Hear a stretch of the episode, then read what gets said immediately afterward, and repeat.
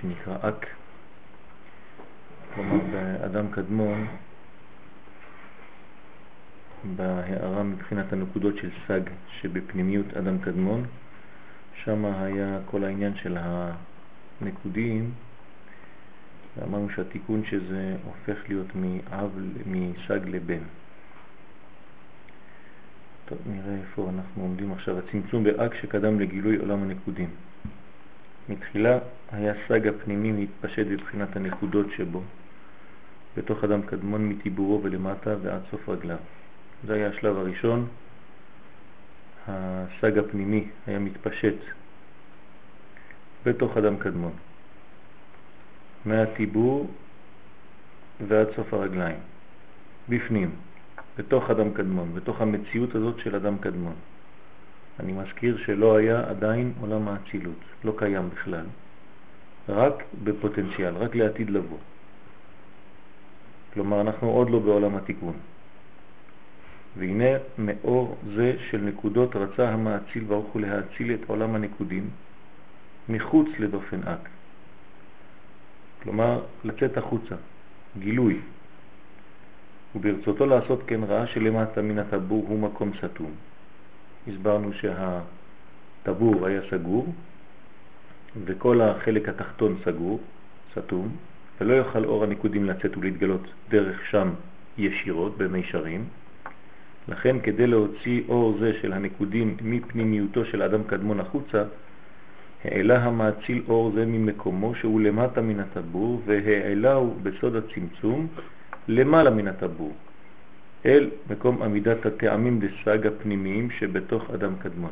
כלומר, יש נסיעה פנימית של הנקודות האלה, של הנקודים האלה, ובמקום לצאת מהטבור הם עולים. בשבילם זה נקרא צמצום. ואז נשאר, מה? על האוזניים? שק פנימיים זה אוזניים? זה המקום, הקומה, כן? אין מקום עמידת קטעים פנימיים זה באוזניים? כן, זה, זה המקום שלהם, זה המיקום. אבל אה, בינתיים הם לא יוצאים משם, כן? כן, לא. כן. מה זה הטעמים? מה? כי זה נקרא טעמים. יש טעמים, נקודות, תגין ואותיות. אז הטעמים, כן, יש ב, ב, גם בסג. זה, זה, זה המקום שלהם. עכשיו, מה קורה כשהאור עולה מבפנים? המקום התחתון נשאר ריק, ואז נשאר אדם קדמון מטבורו ולמטה כלי ריק מאור. כמו אישה שיולדת, הזכרנו את האישה שיולדת, שכשהיא הולכת ללדת, אז כל האנרגיה של הרגליים עוזבים, כן? כל האנרגיה עוזבת את הרגליים, ויש בעצם התרכזות של כל האור בסביבות הבטן. ולכן הרגליים נקראות אה, אבנים בגלל שהן קרות. ובטיבורו פרס חד פרסה, כן, אמרנו שברגע שהאור עלה ועבר את הקומה של הטבור, הוא כבר לא במקום שלו, אז יש עכשיו פרסה, יש עכשיו קו מפריד להבדיל בין מה שלמעלה מטיבורו ובין מה שלמטה מטיבורו. כלומר עכשיו יש הבדלה בין החלקים, בוא נגיד לזה חלקי הנשימה לבין חלקי העיכול. כן, כמו הפרסה שבתוך הבטן, עד היום יש לנו את הפרסה הזאת, כן, בגוף האדם, המפרידה בין איברי הנשימה לבין איברי העיכול, ובהתפשטות הנקודות דסג שצמצם והעלה למעלה מטיבורו של אק, עלה ויצא אור דרך העיניים של אק. אז איפה הלך האור? חייב לצאת מאיזשהו מקום, כי הרי כל הרצון זה גילוי חיצוני לדבר הזה. אז לכן האור הזה שעלה מהחלק התחתון של הגוף דאק לחלק העליון יצא דרך העיניים. אבל הוא, הוא הלך לאוזן. מה? טוב, הוא... מקום עמידתו היא באוזן. למה שלא תצא דרך האוזן, דרך העיניים? כי זה לא... שלא הבנתי פעם שעברה. כן. למה, אתה כבר הגעת לאוזן. אז אתה יורד לעיניים? כן, כי זה לא יכול לצאת מהמקום הזה בגלל שזה לא המקום שלו עכשיו. המקום שלו הטבעי זה היה מטבור ולמטה. עכשיו, הוא לא יצא משם, הוא היה אמור לצאת משם. אז זה לא בגלל שהוא עלה למקום של האוזניים, ששם קוראים לזה סג, שהוא צריך לצאת משם. זה המקום... מקום מילתו. כן, השורשי, אבל הוא לא, הוא לא עומד שם עכשיו, זה לא המקום שלו, הוא לא בבניין, שם זה צמצום עכשיו, הוא בצמצום. אז הוא יוצא דרך העיניים שלה וירדה בחוץ עד סוף רגליו. ונמצא שמה שלא יכול מתחילה לצאת דרך דופן אק, הסתום מטיבורו ולמטה, יצא עתה דרך עיניו. כן, ונתפשט וירד למקומו מן הטבור ולמטה, עד סוף הרגליים. כלומר, מה שהיה צריך להיות, עכשיו ישנו. כלומר, מה, יצא במקום לצאת מהטבור ולהתפשט עד הרגליים, יצא מהעיניים והתפשט עד הרגליים. אותו דבר. והיינו גוף עולם הנקודים ועיקרו. וזה עולם הנקודים, כלומר כל הנקודות שיצאו ועומדות מבחוץ לאק מהטבור שלו ולמטה, וכנגדו מבפנים. בקו יצא אור חדש דרך הדופן של אק ולחוץ, והאיר בנקודים המתפשטים בחוץ. כלומר, גם מבפנים עכשיו, שיש הקבלה, יש אור מקביל מבחוץ, דרך הדופן, כן, יצא אור, שכאילו היה ממוגנץ, כן, יצא, והתחבר, האיר בנקודים שהם בחוץ. אור חדש זה אינו מאיר בנקודים שבחוץ, אלא דרך הפרסה המבדלת ומבחינתה. כלומר, מי נותן אפשרות לצאת? הפרסה הזאת, בגלל שיש צמצום. והיא דרכה, כן, עובר, הערה עובר את ההערה הזאת כדי להאיר לנקודות שעומדות בחוץ. ובעניין זה של האור הפנימי החדש, הוא שהועיל הצמצום שאין ערך בין האור הראשון לנקודות דסק שנתפשט למטה מן הטבור לפני הצמצום ובין האור החדש שיורד לשם אחר הצמצום. אבל מבחינת האור החיצון לנקודים אין הבדל בין נפלי הצמצום ובין אחריו. זה ראינו כמעט אותו לשון בפעם שעברה ממקום אחר, רק פה הוא מביא את זה ממבוא שערים ובפעם שעברה הוא לקח את זה גם כן ממבוא שערים, כן, זה רק שם חלק א', שם זה היה חלק ג'.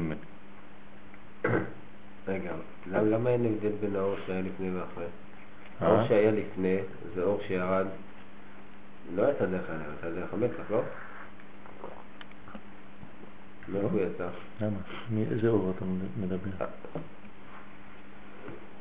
האור הפנימי החדש הוא שאין ערך בין האור הראשון בנקודות הסג לבין האור הראשון זה- החדש עכשיו הזה. כן, האור זה- הראשון זה, זה האור שיצא דרך העיניים. האור החדש זה האור שיוצא דרך הפרסה. אתה מדבר על האור. כן, זה נקרא האור החדש, האור הפנימי למה החדש. אין אין הבדל? אם- אם הוא שהועיל אם לצמצום. אתה אמרת בשבוע שעבר, כלפי שאם הוא בקע. את הבטן, האור הזה הרבה יותר חזק. כן. אבל זה עכשיו. אבל הוא לא, יכול- לא היה לצאת בלי הצמצום. והצמצום, הביטוי של הצמצום זה הפרסה. אז זה מה שפועל הפרסה. בשביל מה הייתה פרסה? מה היא עזרה הפרסה? זה מה שהוא אומר לך פה. הוא שהועיל הצמצום.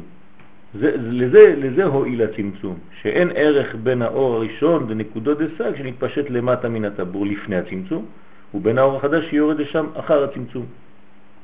אבל מבחינת האור החיצון זה בפנים. מבחינת האור החיצון לנקודים אין הבדל בין לפני הצמצום ובין אחריו. אבל מבחינה הפנימית כן.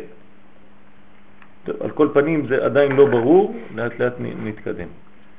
ג' בחינות של אור שמכללם נעשה עולם הנקודים. כבר אמרנו למעלה בעניין צמצום אדם קדמון שאורות הנקודות דסג שנתפשטו תחילה עד סוף הרגליים של אדם קדמון, בצמצום זה של אק נסתלקו להם למעלה מטיבורו. כן, זה השלב, אמרנו שזה הצמצום באדם קדמון עצמו, שהנקודות שנקראות נקודות דסג, שהם היו מהטבור ולמטה בפנים, הסתלקו כדי לצאת החוצה ועלו למעלה. זה נקרא צמצום. והנה, הערה מן האורות הללו, שעמדו מעתה למעלה מן הטבור, עלתה ויצאה דרך העיניים דאק. אנחנו חוזרים, נכון? ההערה הזאת מן האורות הללו יצאה מן העיניים.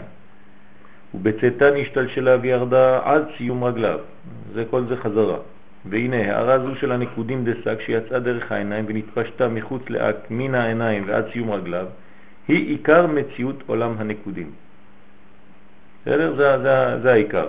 אלא שהחלק ממנה המתפשט למעלה מן הטיבור, שהוא מקום התפשטות אורות, אוזן, חותם ופה, אחת, אינו עולה בשם נקודים.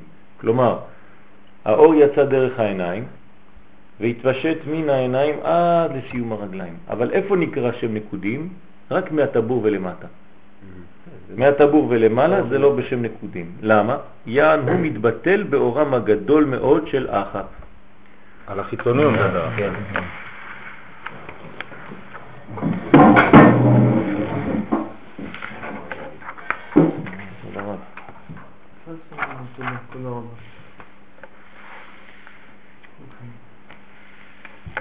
אולי ל- כן, אנחנו מדברים עכשיו, אה, הגענו בשלב של, שלפני עולם התיקון, כן, מה גרם בעצם לעולם התיקון, איך, איך בא עולם התיקון. עולם התיקון יש לו שם אחר, עולם האצילות. כן, אותו דבר, כשאומרים עולם התיקון אומרים עולם האצילות. מה החידוש שם? עמידת האורות ביחס לכלים. כלומר, איך יודעים שמשהו מתוקן? כשהאור והכלי חיים טוב. יש אור ויש כלי שדי מספיק כדי לקבל את האור ושניהם חיים בהרמוניה, יש איזון בין אורות לכלים, לא יותר מדי אור, לא יותר מדי כלי, כן, ממש איזון יפה מאוד בין אור לכלי. כדי שהדבר הזה יעבוד טוב, צריך שיהיה התקדמות או עמידה של אורות בג' קווים. תמיד כשמדברים על תיקון מדברים על ג' קווים. למה? כי ג' קווים זה מראה על יחס. אני לא מתקדם לבד, יש לי מישהו בצד ימין, יש לו בצד שמאל, כן? יש הלכה שכשתלמיד חכם הולך, כן? אז התלמידים צריכים ללכת אחד ימין, אחד לשמאל, והתלמיד חכם באמצע, הרב צריך להיות באמצע. למה? יש ג' קווים, התקדמות. כלומר, גם כשמתקדמים, שמים לב למי שיש בצד ימין ולמי שיש בצד שמאל. אני מתייעץ עם החלקים שמסביבי. אני לא מתקדם לבד, בלי לדעת, בלי לאזן. כמובן שזה גוף האדם, כן, כל החלק הימני, כל החלק השמאלי וכל החלק האמצעי, שהוא נקרא תיקון. אדם זה סוד התיקון. ולכן יש לו ג' קווים, והוא בעצם מראה על יחס בין הספירות. מה שלא היה כן לפני התיקון, בעולם הנקודים. למה קוראים להם עולם הנקודים? אז אנחנו קצת נכנסים עכשיו לפירוט טכני יותר, אבל בגדול זה כשאין יחס בין נקודה לנקודה. זה נקרא קלקול. כלומר, כל אחד עושה מה שבא לו. לא מתייעז בשני, כל אחד חושב שהוא מלך, אני אמלוך, אין יחס למה ש... לאזן את המדרגות, להתקדם, אני מתקדם ובוא נראה מה זה, כמו משחק כדורגל להבדיל, שכל אחד במקום להעביר את הכדור אחד לשני כדי להתקדם, ההוא הולך כל המגרש לבד עם הכדור, לא אכפת לו מאף אחד. כן? אז זה יכול להכניס גול, אבל זה לא, זה לא בניין של קבוצה. אז זה נקרא עולם הניקודים, כל אחד לעצמו. זה לא עובד, זה לא נקרא עולם התיקון. כדי לתקן עולם, כן, צריך שיהיה איזון, ואיזון זה תמיד ג' קווים. כן, לשון אוזן, א', ז', נ'. כל הזמן שלוש אותיות זה תיקון. שבת זה תיקון, שלוש אותיות. שין זה שלוש, שלושה ובים, ובת, שין בת. בת של כוח איזון. תמיד כל מה שמאוזן הוא ג' קווים. אז עכשיו אנחנו רוצים לראות, פה זה כבר יותר טכני, איך האורות האלה היו עומדים לפני שהגיע עולם האצילות, עולם התיקון. אז עכשיו אנחנו לומדים שלפני עולם האצילות היה עולם אחר, שנקרא אדם קדמון. זה גם כן עולם רוחני מאוד, ושם היו אורות. עכשיו, כל התכלית של הבריאה זה לא שהאורות יישארו בתוך העולמות, אלא שיתגלו החוצה. כי הקדוש ברוך הוא רצה לעשות לו דירה בתחתונים, אז אנחנו צריכים להגיע לאיזשהו משהו. אז תמיד השאיפה היא לצאת, להוציא, מן הפנים לחוץ. עכשיו, בעולם הנקודים, הנקודות בתוך העולם הזה שנקרא אדם קדמון, היו, כן, עומדות, הנקודות האלה, מהטבור שלו ועד הרגליים שלו, מבפנים. והיו אמורות לצאת החוצה כאמור, אבל כדי לצאת החוצה הם רצו, כן, היו באופן טבעי צריכות לצאת דרך הטבור.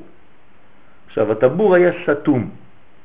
כן, צריך להבין מה זה הטבור סתום, דיברנו קצת על זה בפעם שעברה, כן, שכשאין תיקון מספיק אז הטבור סתום. כשהטבור נפתח, זאת אומרת שאנחנו כבר מגיעים לשלב של גמר התיקון, כן, שגם הטבור יהיה פתוח, יהיה לו פעולה, לא רק דרך הפה כמו שאנחנו היום, אלא גם דרך הטבור. על כל פנים, בינתיים האורות שבפנים העולם הזה, אדם קדמון, לא יכולות לצאת, כן, דרך הטבור, אז הן עולות למעלה. חלק התחתון מתרוקן. כל חלק הגוף התחתון של העולם הזה שנקרא אדם קדמון מתרוקן ועולה למעלה מהטבור. כל האורות עולים למעלה. כשהאורות עולים למעלה, המאציל עושה פרסה כן? כמו השרעפת שיש לנו בגוף, שמפרידה בין האיברים של הנשימה לבין האיברים של העיכול. יוצא שכל החלק התחתון ריק. ודיברנו שזה דומה לאישה שהולכת ללדת, שהרגליים שלה מתקררות בגלל שכל האור מצטמצם ועולה לכיוון הבטן. עכשיו יש לה בבטן ריבוי אור. וברגליים, כן, כמו האובניים, שהן קרות, כן, הכל קר, ואז יודעים שהיא הולכת ללדת, כי הריבוי עלה למעלה, זה נקרא צמצום. כן, הכל הצטמצם למעלה מה, מהטבור, ובחלק הזה יש צמצום, יש פרשה. עכשיו, ה... אז אנחנו חוזרים לטכני הזה, אלא שהחלק ממנה התפשט למעלה מן הטיבור, שהוא מקום התפשטות אורות אוזן חותם פה. כן, יש, יש אורות פה, יש אוזן חותם פה, יש, זה לא המקום הטבעי של האור שעלה מהרגליים. יש מקום אחר, הוא הלך למקום ש, שגרים בו כבר. כלומר, האור שהתרוקן מהרגליים עלה למעלה, אבל יש מקום למעלה שיש בו אורות אחרים. אז איך האורות שלמטה מתחברים עם האורות שלמעלה? הם לא יכולים לבוא ולהגיד להם, טוב, תזוזו מפה, אנחנו מגיעים. יש כבר אורות של אוזן, של חותם, של פה, שזה אורות שצריך להיכנס לכל המפרט, אבל לא נחזור לזה. אז מה קורה? אינו עולה בשם נקודים, אז כל החלק העליון לא נקרא נקודים. יען הוא מתבטל באורם הגדול מאוד של אוזן חותם פה. כלומר, כשהאורחים האלה, האורות של הרגליים, עולים למעלה, כן? האור שלמעלה הוא כל כך גדול שהאור שלמטה הוא כבר לא עולה בשם. זה כמו אורח אחד שבא לכפר. אז אין לו משמעות, כן, זה, זה כבר דומיננטי, מי שכבר נמצא במקום הוא הדומיננטי, אז יש אורות גדולים מאוד. לפיכך לא נקרא בשם עולם הנקודים, אלא חלק מהערת הנקודות המתפשט מן הציבור ולמטה. כלומר, אם שואלים אתכם איפה עומד עולם הנקודים ואיפה השם שלו נקודים, זה תמיד רק מטבור עד הרגליים. זה עולם הנקודים. שלעתיד לבוא, כשהנקודות יעמדו כמו שצריך, יקרא עולם האצילות. כלומר, איפה עומד עולם האצילות, כן? יש לנו עולם אדם קדמון, שהוא לפני עולם האצילות. האדם קדמון, יש לו ראש, יש לו גוף, יש לו רגליים, רוחני כמובן. שם, באותו אדם קדמון, כן? איפה יהיה עולם האצילות לעתיד לבוא, עולם התיקון? עומד מהטבור ולמטה שלו, עד הרגליים. שם יהיה לעתיד לבוא עולם התיקון שנקרא עולם האצילות. אז עולם האצילות אם ניקח אדם קדמון, הנה עולם האצילות הוא מהטבור ולמטה שלו. בסדר? שם. מה זה אומר? זה אומר שעולם התיקון הוא תמיד תמיד קשור לרגליים. כלומר, השקר אין לו רגליים. בגלל זה. כי מי שיש לו רגליים, יש לו עמידה. הוא מוציא לפועל, הוא הולך.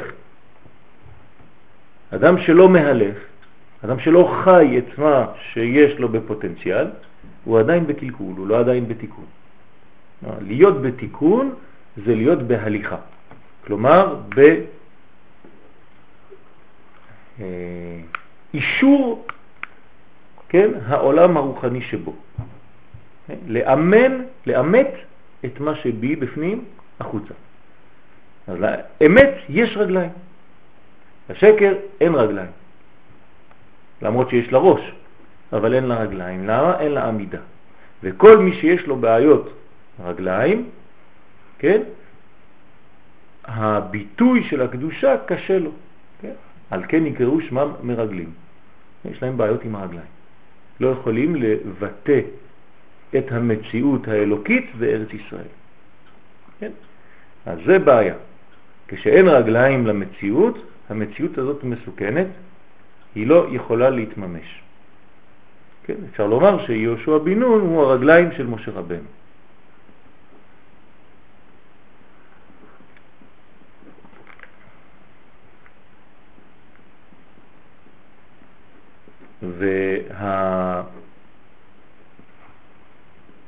והכוח המגלה, כן, הוא תמיד נמצא בחלק התחתון. לכן, זה המקום שבו אנחנו פועלים פה. הרי זו הבחינה העיקרית מג' בחינות שמכללם נעשה עולם הנקודים. זה העיקרי, זה מהטבור ולמטה. כלומר, במילים פשוטות, בוא נראה מה אתה עושה. עזוב מכל מה שאתה יודע, עזוב מכל מה שאתה אומר לי, אתה לומד, אתה זה, אתה זה, אתה זה, תכלס, במעשה, איך אתה מבצע את החיים שלך, מהטבור ולמטה, זה מה שמעניין אותי. כן, ויש הרבה איברים מהטבור שלמטה, ששם כל הבעייתיות, כן? אמרנו מה הוא בן. כן, כן, זה, זה החלק, אבל אני לא רוצה לבלבל את הכל ביחד, כן? החלק הזה, כן, הוא נקרא מהו בן. יש בו שני חלקים, מהו בן. כן, אז אני מזכיר מה זה מהו בן ביחס לאב סג. כן, אב סג,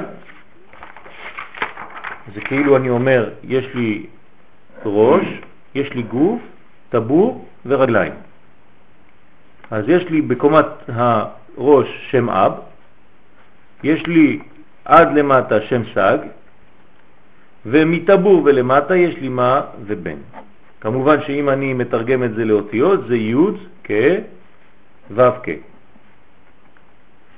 החלק הזה נקרא עולם הנקודים, פה זה נקרא אורות אוזן חוטן פה, עולם הנקודים שלעתיד יהפוך להיות אצילות, דהיינו תיקון.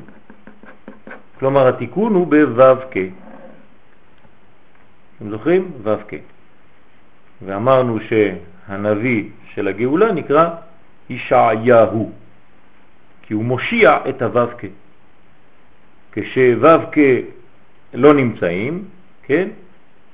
ואנחנו רק עולים לכיוון י' כ, כלומר מתנתקים ראש וגוף, אז זה ירמיהו, ירום י' כ, הנביא של הגלות, של החורבן. כן, כך אומר הזוהר הקדוש, נביא החורבן זה ירום י' כ, כן? זה עולה למעלה, הכל הופך להיות רוחני, אבל פה אין כלום, אז יש חורבן, ובא הנביא של הישועה ישעיהו, והוא בעצם מגלה את הו"ק. כלומר, התיקון האמיתי זה דווקא ברגליים. ו"ק זה 6 ועוד 5, זה 11. כלומר, אנחנו עובדים ב-11. על כן באו 11 ארורים לפני, ואחרי 11 סממנים של הקטורת, ואנחנו עובדים תמיד בו"ק. כן? כשהו"ק נמצאים בסדר, אז יש ברכה. אז לפי זה צריך להגיד ירמיה וישעיהו, כי יש כאלה שאומרים ירמיהו, כן, ירמיה, ישעיהו, כן. ישעיה. אבל המון שמות, דליהו, דליה, כן, איך- כן. אז איך צריך, איך... זה לא, זה, זה, זה, הזוהר מתייחס ל, ל, ל, לשורש הפנימי, הוא קורא לזה ירמיה, הוא קורא לו ירמיה. כן, ש, שירום, בעצם אפשר אפילו ירמיה הוא, כי זה ירום יודקה. כן, כן. לעלות, להפריד בין ראש לגוף, חז ושלום. כשיש הפרדה בין ראש לגוף יש בעיה. אז uh, על כל פנים, כל התיקון הוא נמצא כאן. ה... מה רציתי לומר? אה?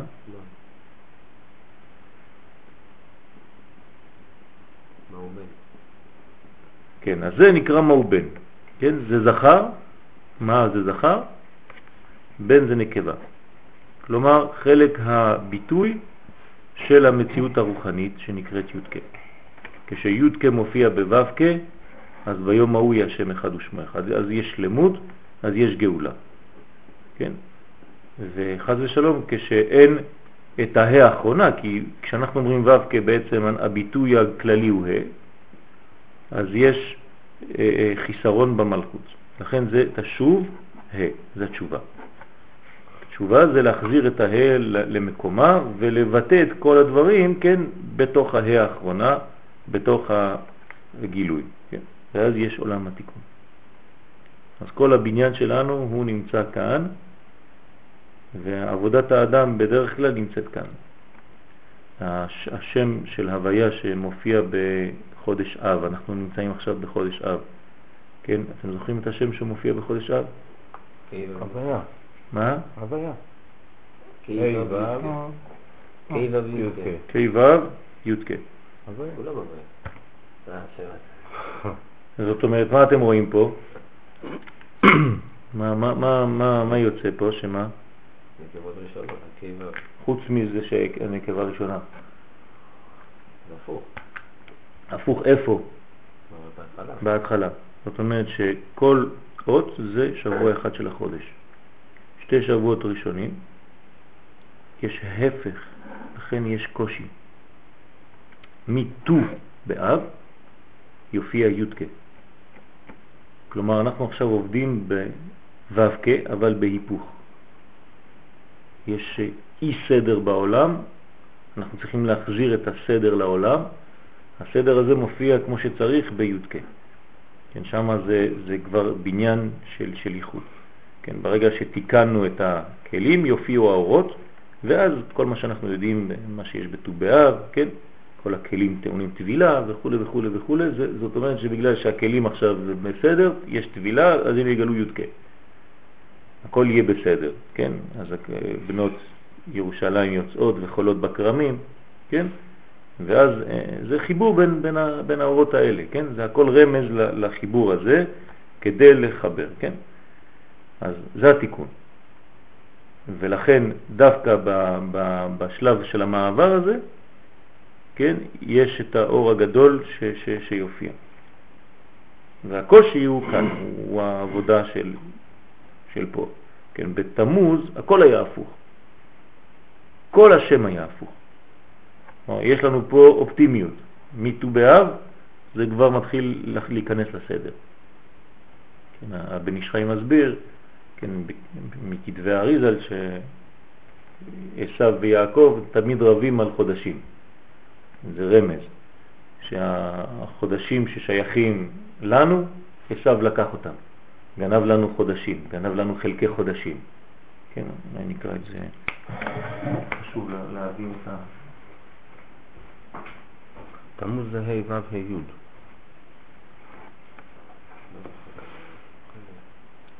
גם בית חלום. יוצא גם איתה. ואז מה? או ה'. או ה'.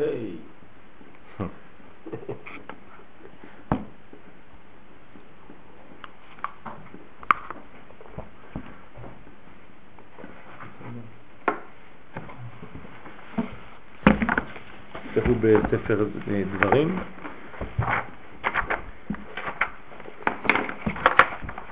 שנה ראשונה.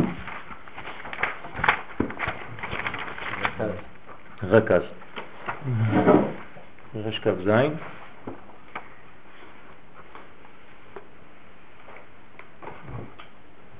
אתם עוברים בגבול אחיכם בני עשיו היושבים בשעיר ויראו מכם ונשמרתם מאוד, אל תתגאו בם, כן?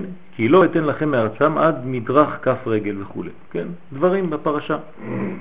נראה לי בסייעתא דשמיא, על פי הקדמה ידועה שכתבו המפרשים בשם חז"ל, יעקב אבינו עליו השלום לקח חלקו ניסן אייר סיוון. כלומר, יעקב יש לו חודשים ששייכים למהותו. ניסן אייר סיוון. ועשיו לקח תמוז אב אלול. אך נתגבר יעקב אבינו עליו השלום וחטף ממנו את אלול ונשאר בידו תמוז ואב בלבד, בידיים של עשיו, ולכך שלט בהם בזמן החורבן והרע לישראל בהם. אך לעתיד גם שתיים אלו ייקחו ממנו וישלטו בהם ישראל, ויהיו שני חודשים אלו ימים טובים לישראל. עד כאן דבריהם. גם ידוע מה שכתבו המקובלים ז"ל, דקליפת עשיו תיפול בזמן שיקח ממנו יעקב אבינו עליו השלום אות ו'. כלומר, הנה האות שלנו, האות של החיבור שמחברת לקרקע, כשנקרקע את עצמנו, כן, כשנחזור לארץ ישראל, אז יהיה רמז כבר שעשיו מתחיל להפסיד במערכה הזאת, שהיא בסוף שמו של עשיו, וישאר בו עש במקום עשיו, ואז יתקיים בו עש יוכלם. גם ידוע מה שאמרו אבותינו ז"ל במדרש רבה, כן? מאוד זה היצר הרע, כן? וזה שאמר, אתם עוברים מגבול אחיכם בני עשיו, פירוש גם לעת עתה, אתם לוקחים את אלול. זה הרמז, אתם עוברים בגבול של עשיו עכשיו. מה זה בגבול של עשיו? אתם לוקחים לו איזה חודש אחד, נכנסתם לגבול שלו, למקום שהוא נמצא בו, כן? תקפתם וניצחתם, אז גנבתם, כן? החזרתם לעצמכם את אלול, פירוש גם לעת עתה אתם לוקחים את אלול, שהיה תחילתו חלקו של עשיו, ויראו מכם, כן? יהיה פחד, ולכן צריך שבחודש הזה תהיו נשמרים מן היצר הרע הנקרא מאוד, כדי שלא תתגבר אדום, שהיא אותיות מאוד. כלומר, בחודש אלול מה אנחנו עושים? חוזרים בתשובה. כן, חודש התשובה, הרחמים והשליחות, אך אל תתגרו בם, לפגוע לרשת, לרשת ארצם, כי לא אתן לכם מארצם אלא עד מדרך כף רגל. מה זה עד מדרך כף רגל? כלומר, עד שתתגברו במעשים טובים. שמתם לב? כף רגל, עוד פעם אנחנו חוזרים לרגליים. גילוי. כן, גילוי, שתהיו יכולים לקח מהם אות ו', כשתהיו מסוגלים לגלות, להחצין את מה שבפנימיותכם, כשסגולתכם הפנימית הישראלית תתגלה החוצה, ולא תדברו כמו גויים ולא תחשבו כמו גויים אלא כמו ישראל, כשהוו יתחיל לפעול, כן? כשהמנוע הזה שנקרא וו החיבור יתחיל לפעול, שהוא רגל, רוצה לומר סוף שמו של עשיו, או יובן בסייעתא דשמיא עד מדרך כף רגל, שיהיה נקצץ ונתקן הקוף דקנה ויהיה מן קנה הנה. כלומר, מהקוף של קנה, תקצר את הרגל, הקוף הופך לה. או יובן שיושלם הבירור, ואז מתו רגלין ברגלין, כמו שכתוב בזוהר הקדוש. מה זה עד מתו רגלין ברגלין? זה ביטוי של הגאולה. מה, עוד פעם, רגליים. דאז מתו רגלין ברגלין, כלומר, מה, איזה רגליים באיזה רגליים? מה, זה, מה הביטוי הזה, עד מתו רגלין ברגלין? כשהרגליים האלוקיות תרדנה ותתגלנה על המציאות הגשמית. כלומר, רגליו ביום ההוא על הר הזיתים, יפה מאוד. זאת אומרת, זה החיבור, זה מראה על גאולה. כשהקדוש ברוך הוא יורד, ורגליו, כן, נוגעות בעולם הזה. מאיפה הקנה הזה? כן. ויהיו מן הקנה. הקוף, כן, זה, זה הכוח שמשחק בין שני עולמות. או שהוא כקוף בפני אדם, כן, השקר. של השקר, או שהוא מתקצר, כי רגליה יורדות מוות. Mm. כשרגליה לא יורדות מוות, הוא מקצר את הרגל שלו והוא הופך לה. זה ההבדל בין המן, כן, המן זה 95, לבין הקדושה שהיא 100, זה קוף, כן, אז המן משחק כאדם קדוש, כן, צריך לקצר את הרגל הזאת שיורדת לטומאה, ואז זה הופך להיות אות של קדושה, שזה אות של ביטוי, ה זה הולדה, זה גילוי, ולא כמו קוף. קוף היא עושה אותו כאילו, אבל יש לה בעייתיות. כן, באות קוף יש בעייתיות, ככה אומר הזוהר הקדוש. זה קשור לגמרא בסוכה, שכתוב שמעולם לא ירדה שכינה למטה מעשרה, זאת אומרת שגם כשזה יורד, אז כאילו יש איזשהו רווח ש... יכול להיות שאם זה יורד יותר מדי למטה, אז זה כבר קוף, אז זה כבר הרבה זמן. לפני התיקון. אבל אחרי התיקון חייב שירד למטה מעשרה. עד, ממש עד כן, המציאות כן, עצמה? כן, כן. לפני התיקון, שעדיין הזמן לא מוכן, לא מוכשר לזה, אז אם יש ירידה, תהיה אחיזה לחיצונים בזה. אבל יש זמנים שכן יורד מתחת לעשרה. למשל, חנוכה. בחנוכה אנחנו דווקא צריכים, עד שתכלה רגל מן השוק, עוד פעם, למטה מעשרה, ולכן המקובלים מדליקים בשבעה טפחים. עדיין זה לא הנמוך הנמוך, אבל אנחנו נוטים להתקרב לכמה שיותר, כן, להגשים את המציאות האלוקית. כן, ב- ביום ההוא, כן, הכל יהיה מלא, כן. ומלאה הארץ דעה את השם, כמים לים מכסים, כן. הארציות תתמלא ברוחניות או תגלה את הרוחניות הגדולה ביותר. אז הנה, נמצא לעת עתה. אנחנו מצפים לקח גם תמוז ואב. אנחנו רוצים להחזיר לעצמנו את תמוז ואב, חודשים לא פשוטים בשביל עם ישראל, אנחנו רואים את זה עד היום, שיהיו ימים טובים כדי להחזיר את היום טוב, ל, ל, את, בעצם זה השורש שלהם, כן? שהם ימים טובים. וזה, דבר זה תלוי בתשובה ומעשים טובים. כלומר, למה אנחנו אומרים מעשים טובים? כי זה, זה העניין, זה העשייה. והנה ידוע מה שכתב רב, הרב בית עובד, ז"ל, כי 12 חודשים הם כנגד 12 אותיות שם אדמי. כלומר, כל החודשים זה אותיות שם אדמי, אבל כשאתה ממלא אותם. כלומר, א', אתה כותב אותה ככה, א', א', ד', עד נון, כן? י'. כתבתי שם אדנות, נכון? כמה אותיות יש לי פה? 12. אנחנו מתחילים מניסן, ניסן, אייר, סיוון, תמוז אב, דל. כלומר, תמוז ואב שני חודשים דלים, שיש בהם קושי. יזל מים מדליו. לא כתוב מדליו, אלא מדליו. אם היה כתוב מדליו, זה מהדליים שלו. אבל כתוב מדליו מהדלים שלו. מהחודשים העניים. אבל ברוך השם יש לנו את אלול.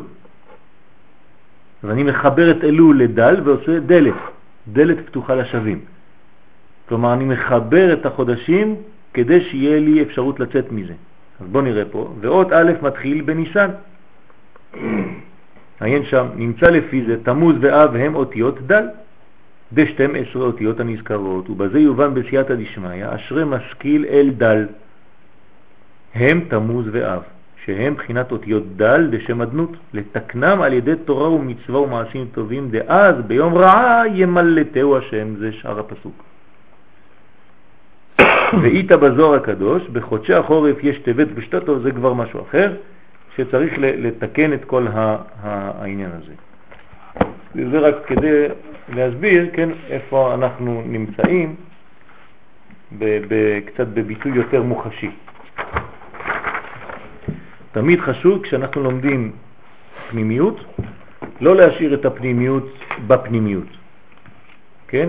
אנחנו אמנם לומדים אצילות, כי קבלה זה נקרא לימוד האצילות, אבל תמיד צריך כמה שיותר ש, שנצא מה, מהשיעורים עם אפשרות לבטא את השיעור הזה בחיים. כן? שיהיה שיעור קומה.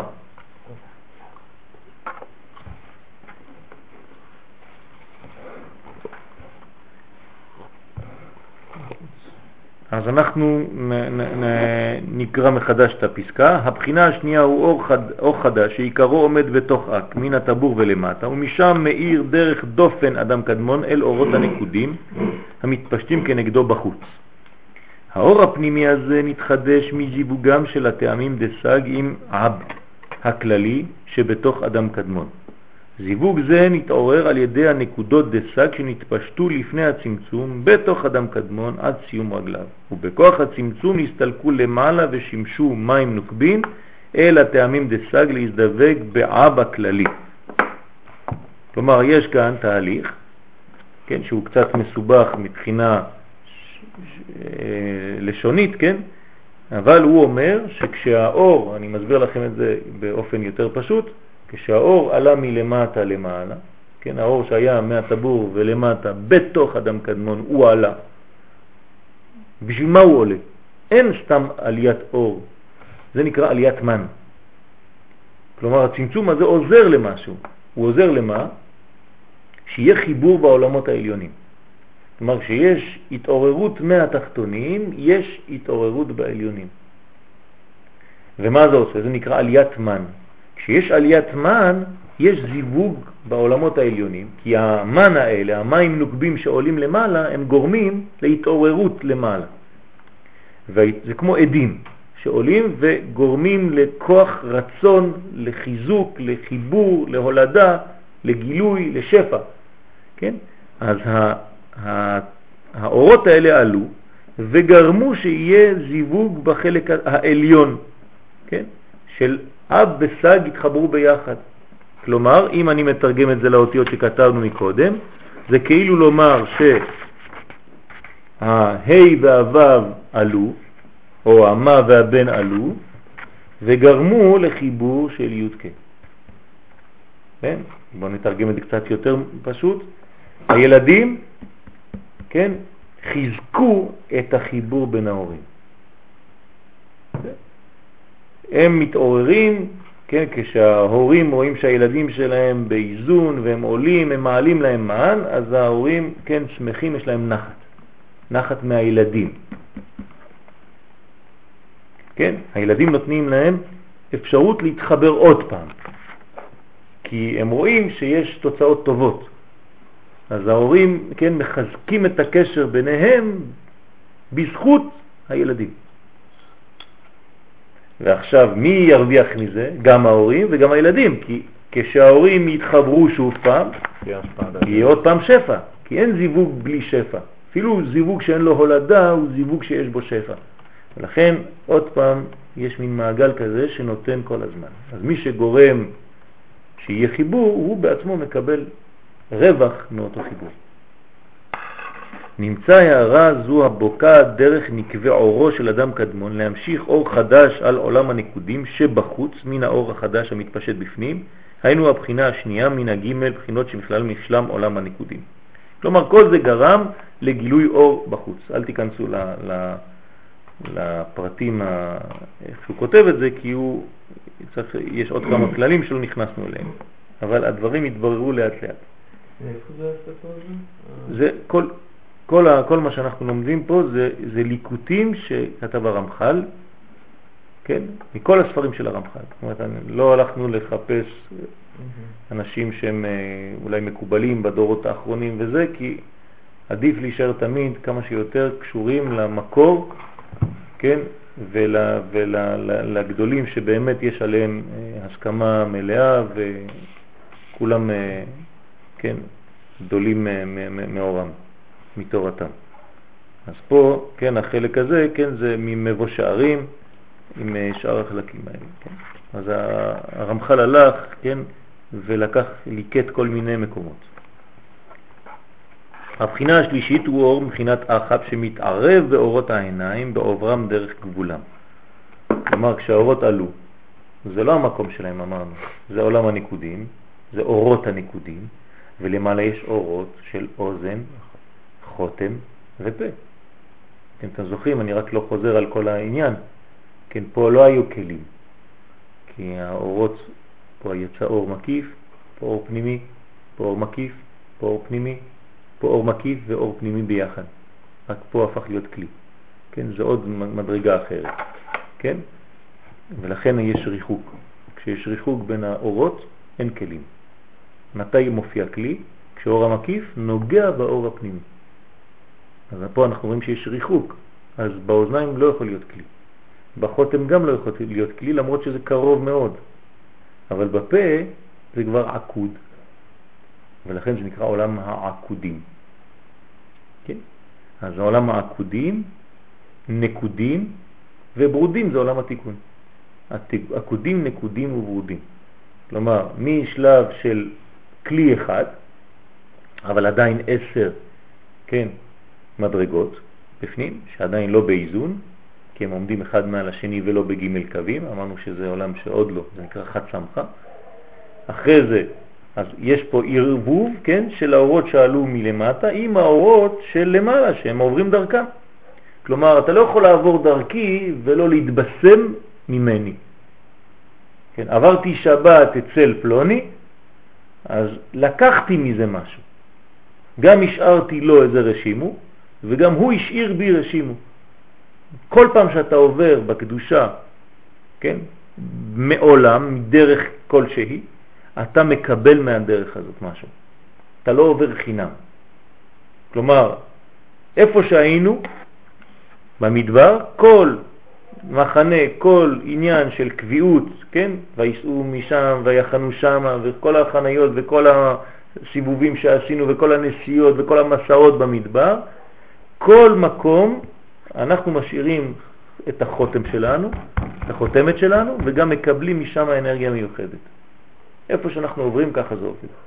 אז פה יש, בגלל שהאורות האלה, שזה לא מקומם, הם עלו, הם עוברים בגבול אחר של אוזן חותם פה, כן, אז הוא אומר זה מתערב באור העיניים בעוברם דרך גבול. הוא עובר דרך הגבול שלהם אז הוא מקבל קצת מתבשם מהם. הנה בשיבולת הזקן של אדם קדמון מאירי ג' בחינות אוזן חותם פה יחד. מה זה שיבולת הזקן? זה האורות שירדו מאיפה? מהאוזניים, נכון? מהאוזניים האורות יצאו ובצורה כזאת חפפו ככה על, ה... זה נקרא אורות ונמצאות פה בשיבולת הזקן, בלי לגעת אחת בשנייה. כן, זה כבר עניין של עץ חיים, צריך ללמוד את הדברים בפרוטרוט שם. וכבר יורדים, וכאשר יורדים אורות העיניים דרך שם, מוכרח הוא שיתערבו עמהם אורות מן, מן הגימל, סליחה, מן הגימל בחינות של אחת, אשר שם. הם שם, אתה לא יכול לעבור בלי להתבשם משם. גם אם נכנסת לחנות בשמים, אתה יוצא מבוסם, בלי לקנות כלום. כן, אתה, אתה כבר מרגיש את הריח ואתה יוצא עם איזה חוש כזה. והנה לפי ערך מה שלקחו בחינות שונות של העשר ספירות דנקודים מן האחת. כלומר, כשהם שמה, אז הם לוקחים משם, כן? כל מיני רעיונות, אנרגיות, כן? כך ערך הכוח והתיקון שהגיע לכליהם לעמוד באורותיהם. כלומר, המעבר הזה דרך המדרגת של אוזן, חותם, פה, הרי האורות האלה הם, הם עולים והם יצאו דרך העיניים. זה נקרא עולם הנקודים, הם יוצאים דרך העיניים. אז למה הם עברו דרך כאן? כי המעציל רצה שהם ילכו, כן, לרבנים הגדולים, שיעברו דרכם, לפני שהם יוצאים לדרך. כלומר, זה לא סתם שהם לא מצאו מקום לצאת דרך הטבור, כמו שאמרנו, ואז הם רוקנו את החלק התחתון ועלו ומצאו להם איזה חור כדי לצאת משם ולהתגלות עוד פעם בחוץ. לא, המעבר הוא חשוב. לאן הם עברו לפני שהם יצאו לגילוי. אז המעבר שלהם זה דרך אורות גדולים שנקראים אוזן, חותם ופה, וכשהם עוברים דרך שם, כן, אז זה נותן להם כוח לעמוד, לעמוד בשביל התיקון שעתיד לבוא. עכשיו, מה היחס בין העיניים לבין האחת, אוזן, חותם ופה? העיניים זה אור גבוה מאוד, אבל פה אנחנו לא מדברים על אורות העיניים, אלא רק מעבר בעלמא. זה אורות שיצאו דרך העיניים ולא אורות העיניים עצמם שיצאו. זה עלה, עבר דרך אוזן חותם פה ויצא בסוף דרך העיניים. בדיוק, יצא דרך. זה יותר גבוה. זה יותר גבוה, נכון. אבל זה לא אורות העיניים עצמם. זה האור שלמטה, של עולם הניקודים, שעלה ומצא לו דרך יציאה דרך העיניים. כן, אבל זה לא האור של העיניים גופה. עכשיו, נתקדם ונראה. מקור ההבדל שבין כלי הגימל ראשונות לכלי הזין תחתונות. יש כלים, נכון? בכל מקום יש כלים. מה ההבדל בין הכלים של האורות העליונים לבין הכלים של האורות התחתונים? בצאת הנקודים מן העיניים דאק, אז אנחנו חוזרים, הנקודים יוצאים דרך העיניים דאק, אז כשהם יצאו קדמו הכלים לצאת לפני האורות. כלומר, מה יצא משם? האם יצא אור סתם? לא, תיזהר, עכשיו אנחנו נכנסים לפרטים. כשהאור יצא, לפני שהאור יצא, יצאו כלים של האור. ולא יצאו הכלים מיד בכל השל... השלמות השייכת לכל בחינה מהם לפי ערכה. כלומר, הכלי שיצא לא יצא שלם. הרי אנחנו רוצים להגיע לעולם גשמי, אז אנחנו רוצים התהוות של כלים, אבל הכלי לא מופיע בבת אחת. יש לו הדרגתיות כדי להופיע, כן? זה כמו הגאולה, היא כמעה כמעה, צו לצו, כן? קו לקו, זה עיר לאט לאט לאט לאט. אבל שלמות זו קנו להם אחרי צאתם מן העיניים. כלומר, הם קנו, קנו את השלמות שלהם כשהם יצאו דרך העיניים, בעוברם בתחום אורות אוזן חותם פה. עכשיו אנחנו רואים מה עזר לעבור דרך המעבר הזה של אחת. אוזן חותם פה. מה זה עזר? זה עזר לבנות כלים ראויים, כלומר זה כמו השתלמות. אדם רצה לצאת לעבודה, אבל אמרו לו, טוב, לך תעשה השתלמות אצל אחת. אמר, מי זה אחת? זה שם תלמד בדיוק איך לעשות כלים בעולם הזה, ילמדו אותך בדיוק איך משתמשים בדברים שאתה עדיין לא יודע להשתמש בהם. אז הוא אומר, טוב, אני הולך לעשות השתלמות. הוא הולך השתלמות אצל אורות אחת, כשהוא חוזר אומר, אתה יודע מה זה, למדתי לעשות כלים, אני חשבתי שהעיקר זה האורות. הם לימדו אותי שמה שהכלים הם חשובים מאוד, כי אם אין לך כלים, איפה ילכו האורות? אז אוזן חותם פה האורות שם, לימדו את האורות התחתונים שכדי לצאת צריך שיהיה כלים קודם. זה חידוש גדול. שממה שקלטו מאורות אחת נשלמו הכלים. כלומר, הם קלטו שם בלימוד שהם עברו דרך האורות האלה, כלומר, האורות התחתונים, כשהם עברו דרך האורות העליונים, הם הבינו, הם קלטו שצריך לעשות כלים. הכלים הם כל בחינה מהם לפי ערכה. כלומר, לימדו אותם שמה, תיזהר אדוני, אתה הולך לצאת לגילוי, כשיוצאים לגילוי צריך כלים כדי שהאורות יחזיקו מעמד. כלי הקטר בשלמות גדול לפי ערכו. יש לך קטר, יש לך אור גדול, אתה צריך, צריך כלים גדולים. אתה לא יכול אור של קטר בכלים קטנים. כל שחוכמתו מרובה ממעשיו, אין חוכמתו מתקיימת. צריך שיהיה לך כלים ראויים לקבלת האור. כלי החוכמה והבינה בשלמות מועטת מן הקטר, כי האור גם כן מועט. אז גם כן הכלי לא צריך להיות יותר מדי גדול, הוא צריך בהתאמה.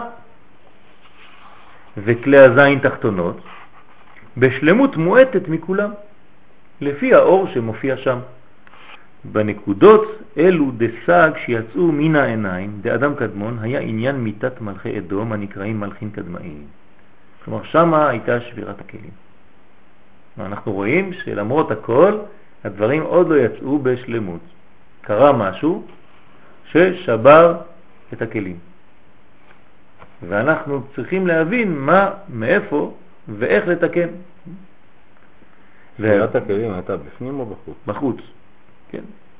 וההבדל הזה שבין השלמות שלקחו כלי קטר, חוכמה, בינה, ובין השלמות שלקחו כלי הזין תחתונות, הוא שגרם אחר כך להבדל בפגם שנפגמו כלי העשר ספירות דנקודים בסוד מיטת המלאכים קדמאים.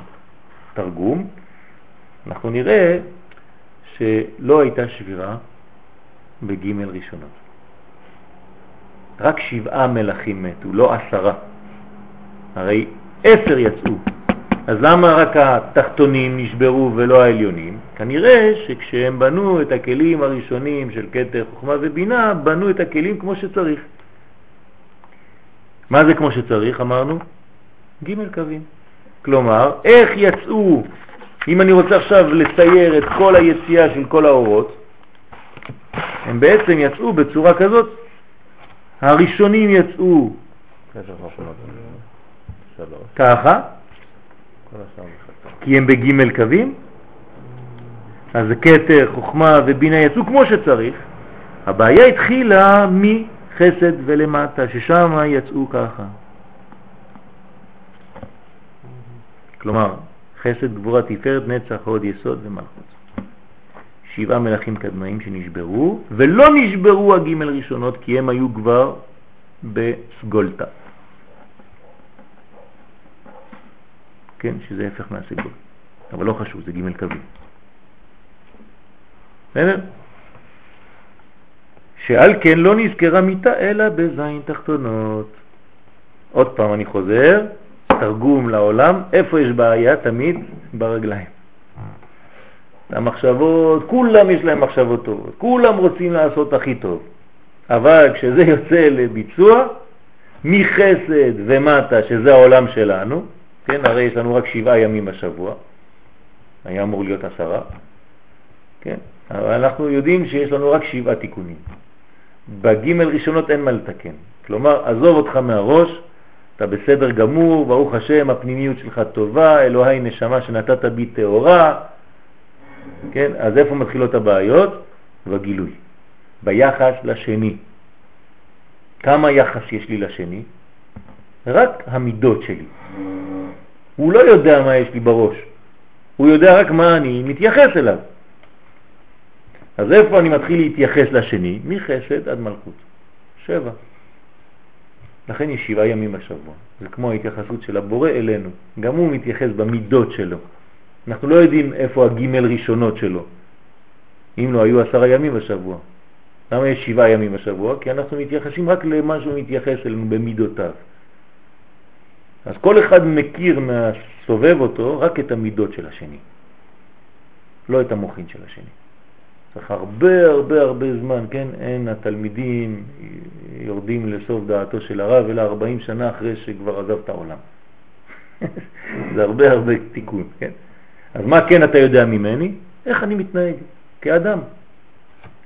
אז זה מחסד עד מלכות, ושם יש בעיה.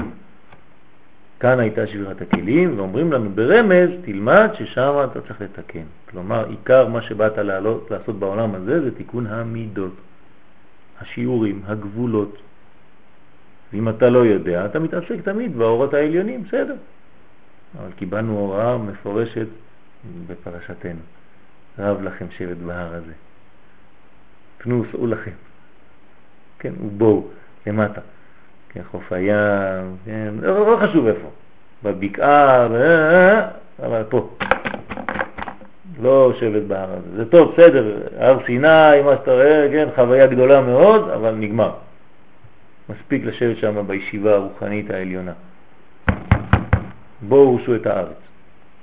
אז פה יש בעיות, יש שבע מידות. אתה מופיע כאן, מתחיל להיכנס, ומתחילות לבוא הבעיות. אה, היינו בשקט שם, בטח אתה בשקט שם. בעולם רוחני, עוד לא התחלת להתעסק עם אה, האורות והכלים פה, אתה צריך מלחמה פה. אז בזין תחתונות הייתה מיטה ולא בגימל ראשונות. למה? שהגימל ראשונות מפני מעלת האור העליון שקלטו מן האחת. אז אמרנו מקודם, הייתה סתירה קצת במה שאמרנו, נכון? הרגשתם. אם אמרנו שהם עברו דרך האחת, אז הכל בסדר, הנה הם יצאו, הלכו להשתלם שם. לא, לא כולם קיבלו, כן, בהשתלמות הזאת, כן, הלכנו עשרה, לא כולם הבינו בדיוק מה, מה הרבנים אמרו. שלושה הבינו, זה הגימל ראשונות, אבל שבעה לא תפסו כל כך. כן? אז לא, כול, לא כולם קלטו מן האחף את המדרגה המאוזנת כמו שצריך. אז הגימל ראשונות כן קלטו, כלומר כשהם עברו באחף הם אמרו הבנתי, הבנתי, אני עומד לי בימין, הוא עומד בשמאל והוא באמצע, עשינו תיקון. אז עין תחתונות קצת פחות הבינו את העניין, כן? אז זו הייתה בעיה. עמדו באורותיהם ולא מתו מפניהם, כפי שהם מתו הזין תחתונות. אז זה נקרא מיטה. כן, מיטה זה כשאדם לא מתייחס לשני. כלומר, פרטיות. לפי זה, מה זה מוות? פרטיות. מה זה? חיים? כלליות. כשחוזרים לחיות ככלל, חוזרים לחיים. כשחיים בפרטיות, מתקרבים למוות. ככה זה עובד. אדם שהוא כללי יותר, הוא חי יותר. כן? מי היה הכללי, האדם הכללי, כן? זה שקולט את כולם, הוא מגלה את כל האורות, נכון? דוד. דוד מלך ישראל חי וקיים. מה זה חי וקיים? למה רק הוא חי וקיים? כן, כי הוא כולל. מה זה מה שאמר הרב קוק, שהבעיה של הדור שלנו היא לא ברגליים עם הערות לרעה, לא בידיים, זה הבעיה שלו בראש. בראש שלא יודע להופיע ברגליים. צריך לדייק ב, ב, איפה, איפה הוא כתב את זה. כי הרב קוק, כל, כל העניין שלו זה בדיוק המילים. כן, ממש לראות בתוך המילים איך הוא כתב את זה. בסוף הפסקה, הוא כותב שיש דורות שהתאוות, שוב, הוא כתב את זה אולי על הדור שלו, ששם התאוות היו מסובבים להם את הראש. זאת אומרת, אצלנו הבעיה בראש, הוא, התפיסה היסודית שלו, כשהוא חושב משהו, הוא גיבור, הוא ילך עם זה עד הסוף. הבעיה שהוא מראש לוקח את זה לכיוונים, ואז שם הוא מפעיל את כל הכוח. זה אותו דבר, מה זה הכיוון? זה הרגליים. אבל הכיוון בא מהראש, הראש נותן הוראה לרגליים, איפה ללכת. לא, אחרי שהראש נותן כיוון לרגליים, איפה ללכת, הם הולכים שם בגבורה גדולה. בגלל שהאנרגיה היא טובה. כלומר, הפוטנציאל הוא תמיד טוב. הבעיה איך אתה משתמש בו. זה לא שהאור של הראש לא טוב. האור של הראש הוא טוב, זה כמו נגיד אה, אה, אה, חשמל. אבל אם אתה לוקח את החשמל כדי לבנות איזה, לא יודע מה, כוח משחית, אז יש בעיה. אבל זה לא סותר את מה שהיה בתוך הראש. הראש הוא בסדר גמור. הכיוון זה כבר עניין של רגליים. כי כיוון זה כבר כלי, זה כבר הדרכה. כי זה כבר הליכה, אז זה תמיד כבר ברגליים. כלומר, בפוטנציאל אין תיקון. הפוטנציאל הוא טוב. גם עשיו היה טוב בראש. כן, אז אי אפשר לקלקל בעצם. הקלקול הוא כשהראש והרגליים לא ביחד. דרך אגב, זה הצורה הזאת, כן? זה הצלב הנוצרי. שג' ראשונות יש להם כמו ג' קווים, ואחרי זה חד שמחה, זה שבירת הכלים. כי הקו עובר למעלה. לא? כי, כי הקו, כן, יש הפרדה, חד ושלום, בין ראש לגוף. אצלנו יש בניין, אנחנו צריכים לעשות לעשות בניין. הבניין שלנו דווקא ב... תמיד בג' קווים, או ממטה למעלה או ממטה למטה, זה המגן דוד. כן. כל המגן דוד זה ג' קווים. כן, איפה שתלך, גם ככה, כן. כל, בכל הכיוונים זה, זה ג' קווים. אז צריך לראות בדיוק בפסקה מה הוא אומר שם. אבל באופן אה, כללי, כן, כל העניין זה דווקא חיבור בין אה, רוחניות לגשמיות. בין תורה שבכתב לתורה שבעל פה, אותו דבר. כל עוד זה לא נחבר את שתי התורות, כן, איך הוא אומר בישראל ותחייתו, כן, החיבור בין תורת הסוד לתורת הפשט היא החיבור בין תורה שבכתב לתורה שבעל פה, וזה הברכה של העולם. כל עוד ולא מחברים בין התורה הפנימית לתורה החיצונית, לא יכולה לבוא גאולה בעולם. אז יש אנשים, אה, אה, זה, זה בשבילי וזה לא בשבילי וזה בשבילי וזה לא בשבילי. לא, זה כחיבור שניהם, כך תורת הגאולה. יש פה איזה, יש פה ישראל מבחינתו?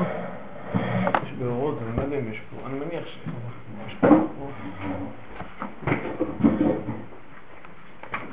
פה. גם אתה חיפשת את השלישייה? זה שלוש קווים, נכון? זה הולך לכאן. לא, בכל מקום יש שלוש. זה הולך לכאן, ככה. כל יש שלוש. שתי וערב. זה לא הולך אחד ושתיים. זה לא. זה הולך לפי הנקודות. אה?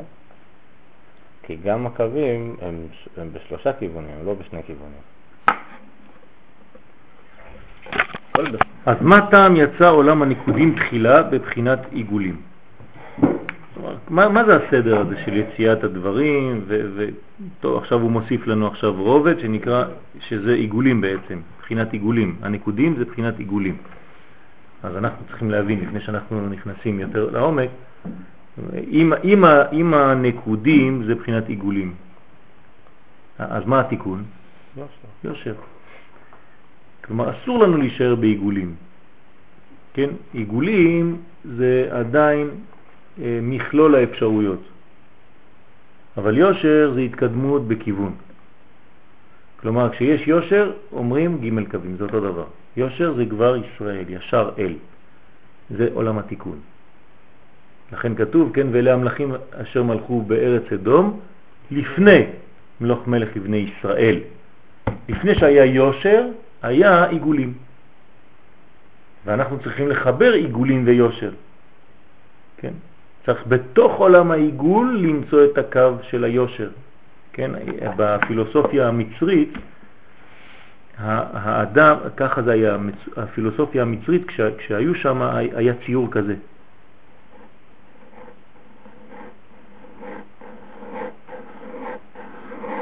מה זה אומר?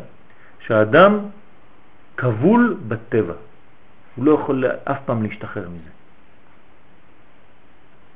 זה, זה, זה הציור שלהם שהיה להם שם במצרים. בא עם ישראל ואמר, בסדר, אני מקבל את זה, כולנו יש לנו טבע, אבל אני מוצא את היושר שבתוך העיגולים.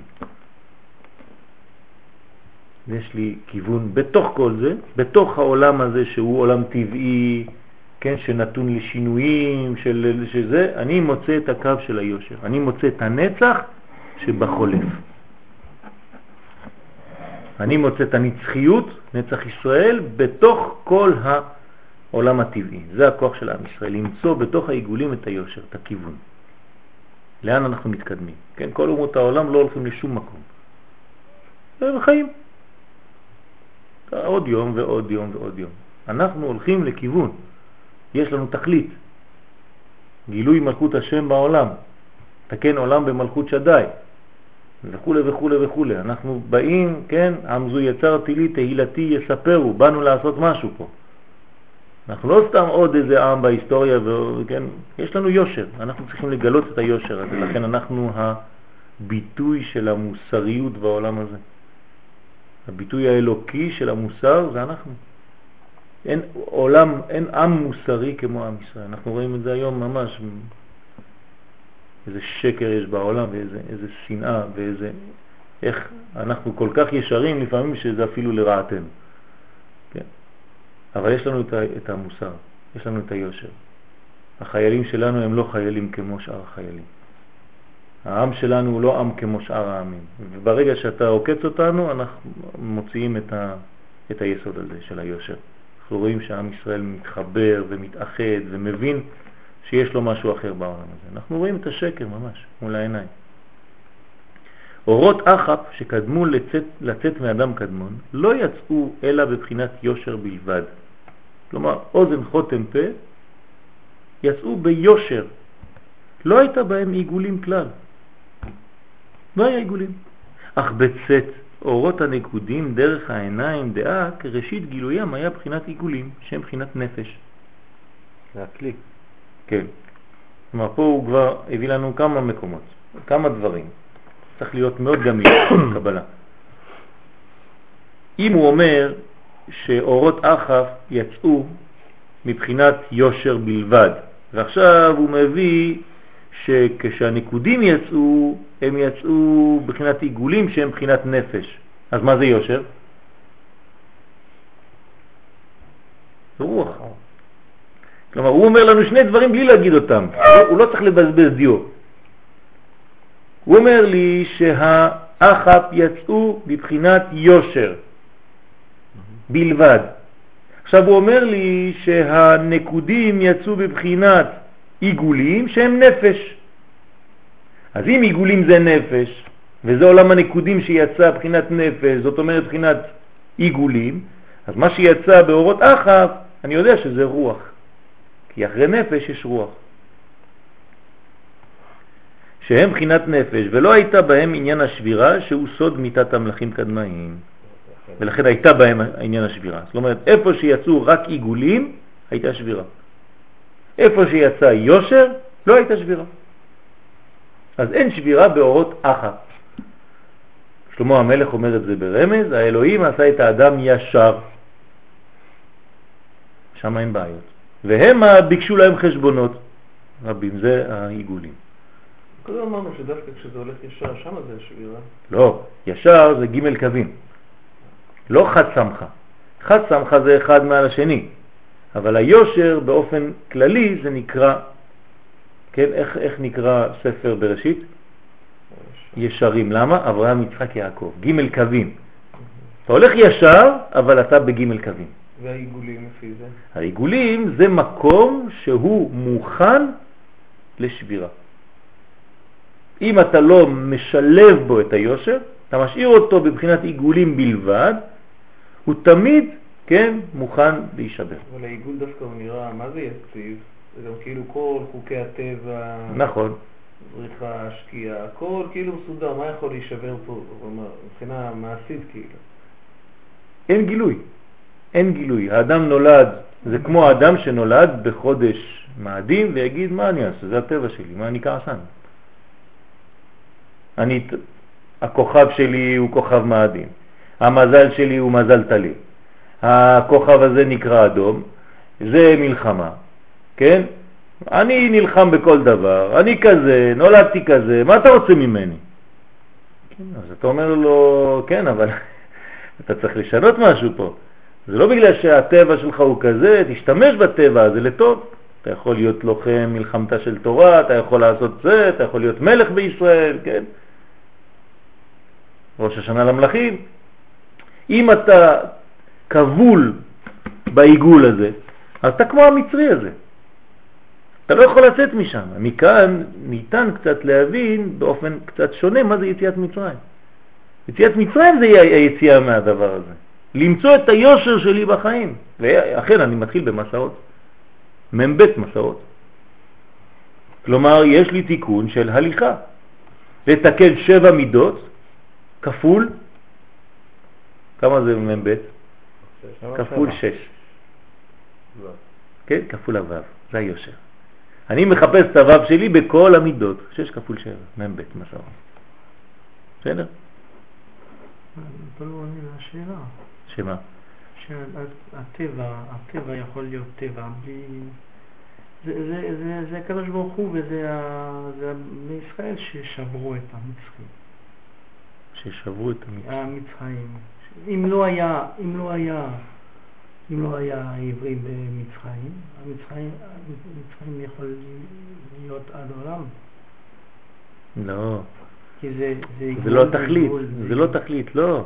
אבל מה, מה שווה? בגלל זה הקדוש ברוך הוא ברא את העולם.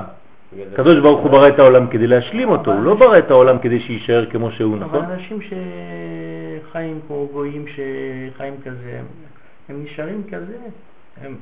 זה מה שאני אומר. מה גורם את השבירה שלהם? כל החיים האלה, לחיות ככה זה נקרא שבירה. ישראל זה התיקון. כלומר, אתה, אתה לא מקדם את העולם לשום מקום. אה, זה שבירה. זה נקרא שבירה. שבירה זה לא לתקן, לא להביא להשלמת מה שהקדוש ברוך הוא ברא. מסתובב סביב עצמו. נכון. הקדוש ברוך הוא ברא את העולם חסר, נכון? זה שבירה לקדוש ברוך הוא, זה לא שבירה למי שחי כזה. זה לא שבירה לקדוש ברוך הוא, חס ושלום, אי אפשר להגיד שמבחינתו יש שבירה, אבל זה... זה שבירה למטרה שלו. נכון, יפה. אבל זה לא שבירה של מי, מי חי כזה. הוא, הוא, הוא מת, הוא לא חי. הוא חושב שהוא חי, אבל הוא מת, הוא סתם, אין לו כלום. ועוד אחד ועוד יום ועוד יום ועוד יום, אין, אין בכלל הפרש בין הימים, אין כלום. אז אתה חי ועוד יש לך ילדים, ואחרי זה עוד ילדים. ועוד ילדים. נו, אז מה עשית? יש תכלית. עם ישראל מגלה את התכלית של העולם. הרי העולם נברא חסר ובאנו להשלים, להיות שותפים להשלמתו.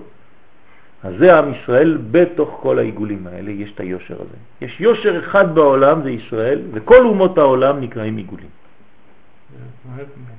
יפה. בלי עם ישראל בעולם, העולם לא קיים. אין בכלל תכלית לעולם. הקדוש ברוך הוא מחזיר את העולם לתוהו ובוהו, אין כלום. לא שווה העולם בלי ישראל. כלומר זה עולם של עיגולים. עולם של עיגולים זה לא מעניין, זה לא הולך לשום מקום. אבל הישראל שבעולם הוא מגלה את הכיוון של העולם. לכן הוא ג' רגליים, שלושה רגלים. כן, זה היושר. שלושה רגלים זה הגילוי, כן. פסח, שבועות וסוכות זה לא סתם חגים, זה ג' קווים. איך להביא את הקודש, לגלות את הקודש בעולם בג' קווים. ימין, שמאל ואמצע. ימין ושמאל תפרוצי, ואת השם תעריצי. אברהם, יצחק ויעקב. כן?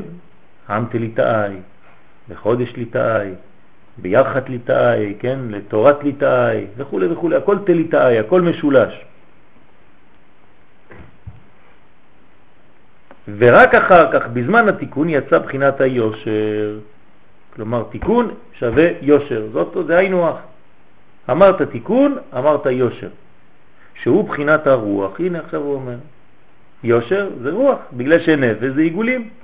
אז אדם שהוא רק בבחינת נפש, זה כמו שהוא נולד כשהוא היה קטן, אז הוא תינוק. אז הוא נשאר כל החיים שלו, הוא בן 70, אבל הוא עדיין תינוק, הוא רק נפש.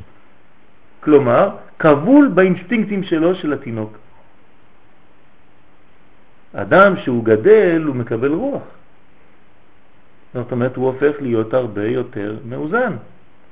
כן, נותן רווח, כן, בין העדרים, ורווח תיתנו בין עדר לעדר. הרווח הזה זה רוח, זה רוחניות, זה המשיח, זה הריחו בירת השם. כן, לא למראה עיניו ישפוט ולא לכל כל, כל השאר, כן, אלא כל הכוח של הרוח.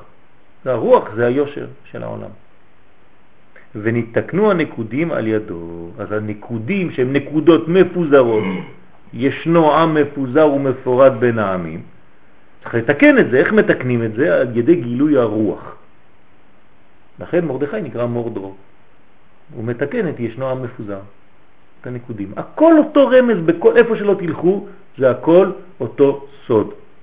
חורבן זה נקודין, כן? מפני מה חרב בית שני, שנאת חינם. מה זה שנאת חינם? עולם הנקודים חוזרים על אותו עניין, כל אחד חושב רק על עצמו, לא אכפת לו מהשני, אין בניין. כן? אותו דבר בחורבן בית ראשון, כן? עבודה זרה, גילוי עריות, שפיכות דמים, הכל זה כדי למשוך את השמיכה לעצמו, ו...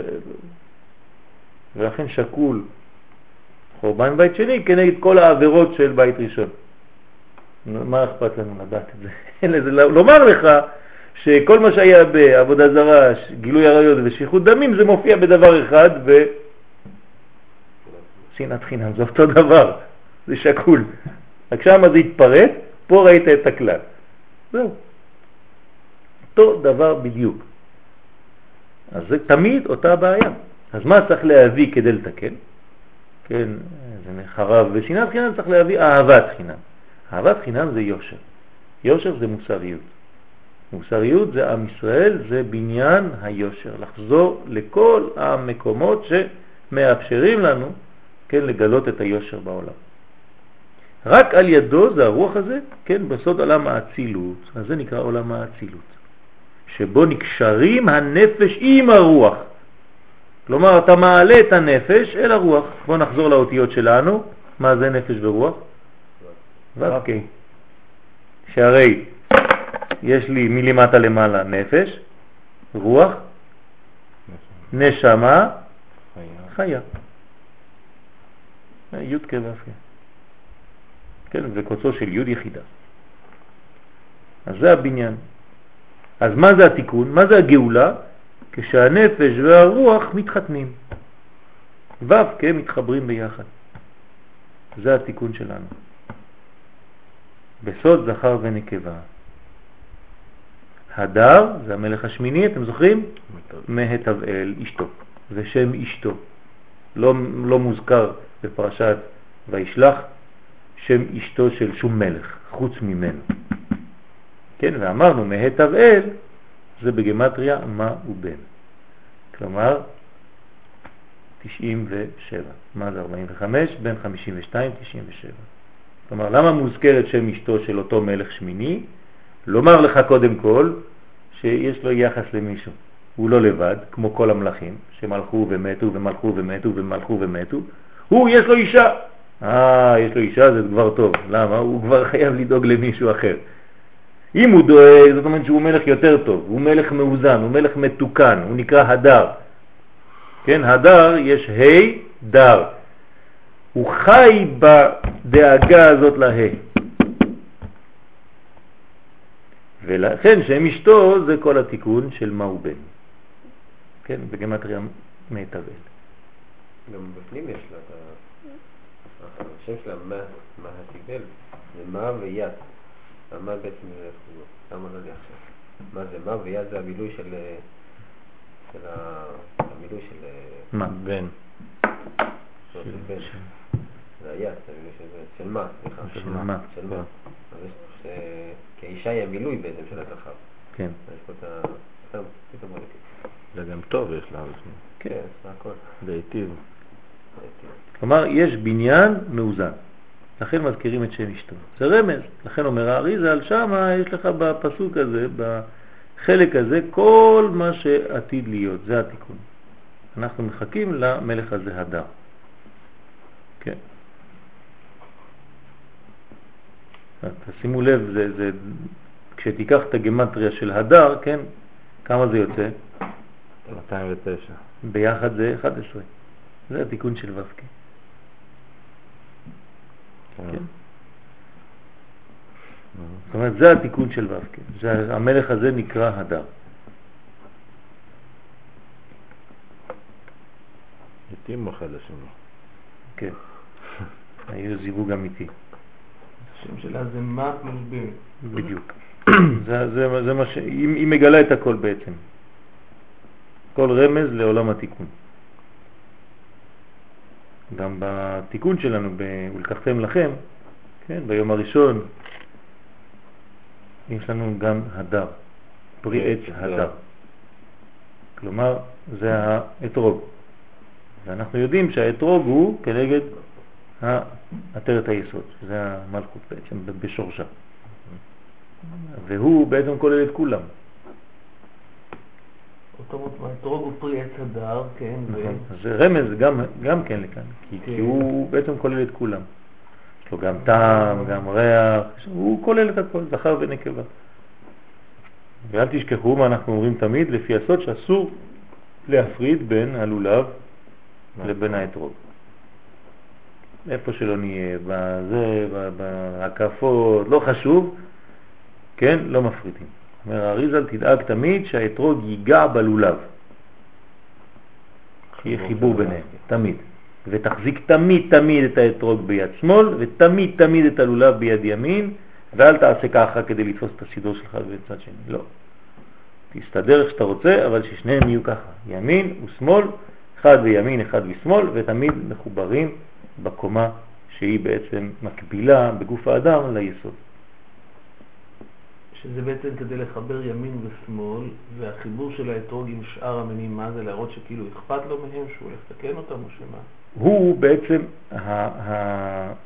הם בנויים, כן, עוד פעם, לפי הסוד, איך מניחים את הדז ואת הערבה על הלולב?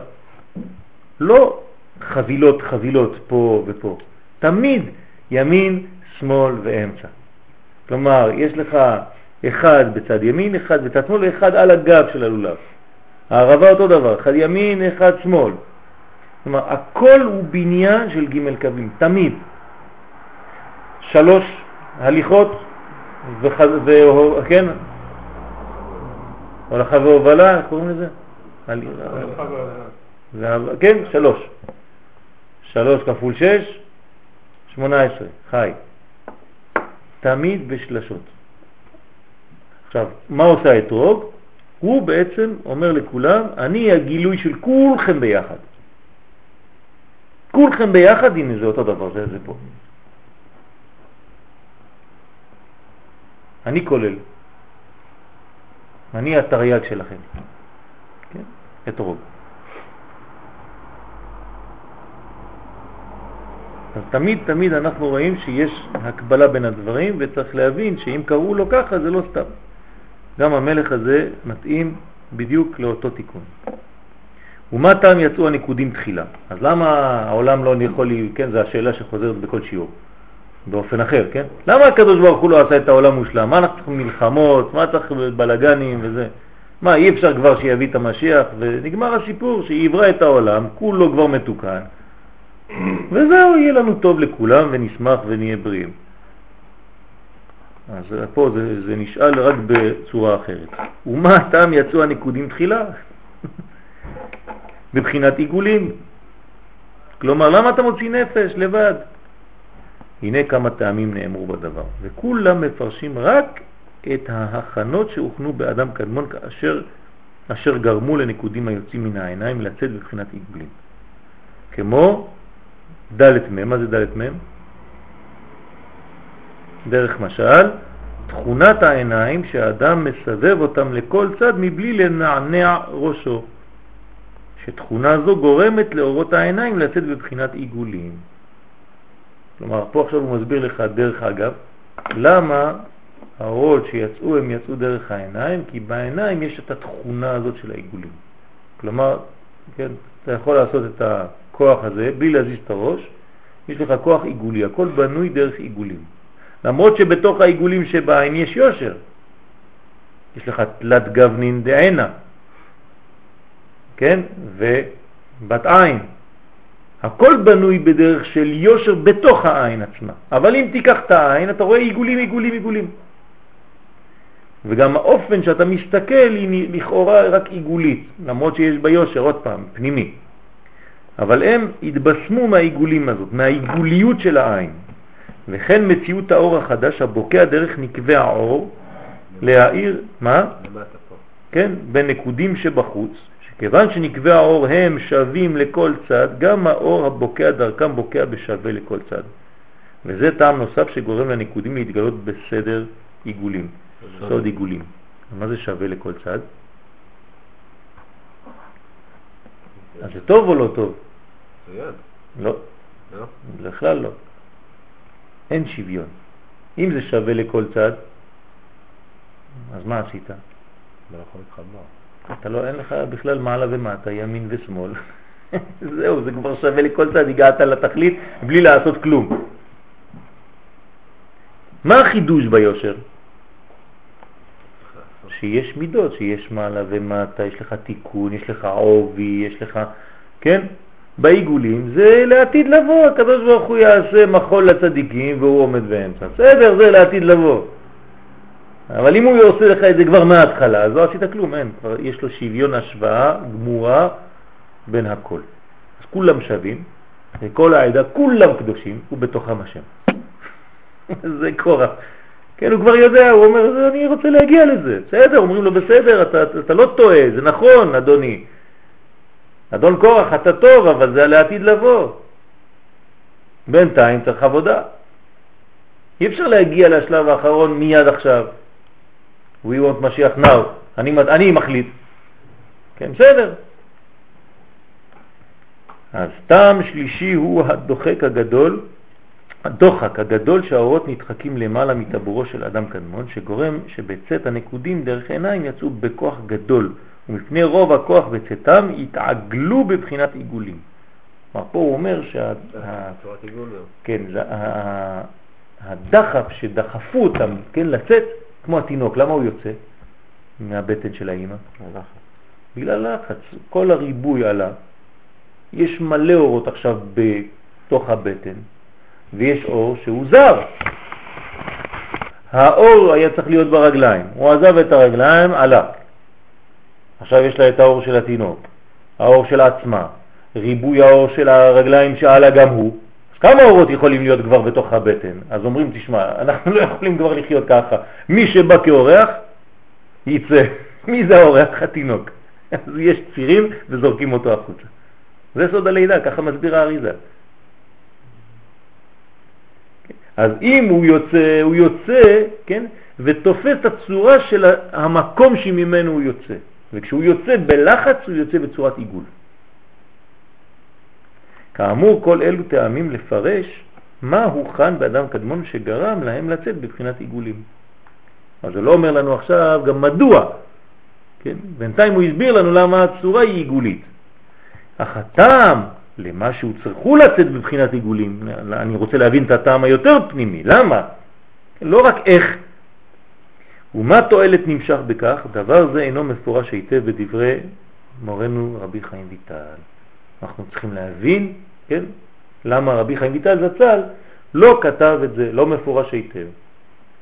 רק במקום אחד, מבוא שערים. הסברנו למה בעצם האורות שיצאו מהבטן,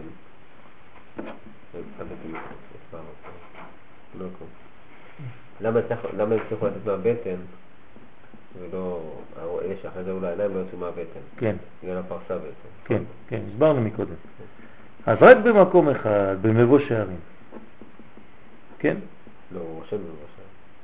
מה זה? כן. כן, מבוא שערים. פרק ג' בסופו. מצאתי, אומר הרמח"ל, שרמז רבי חיים ויטל טעמו של דבר. הנה מצאתי. לא כתב בשום מקום, אבל מצאתי טעם אחד, מקום אחד.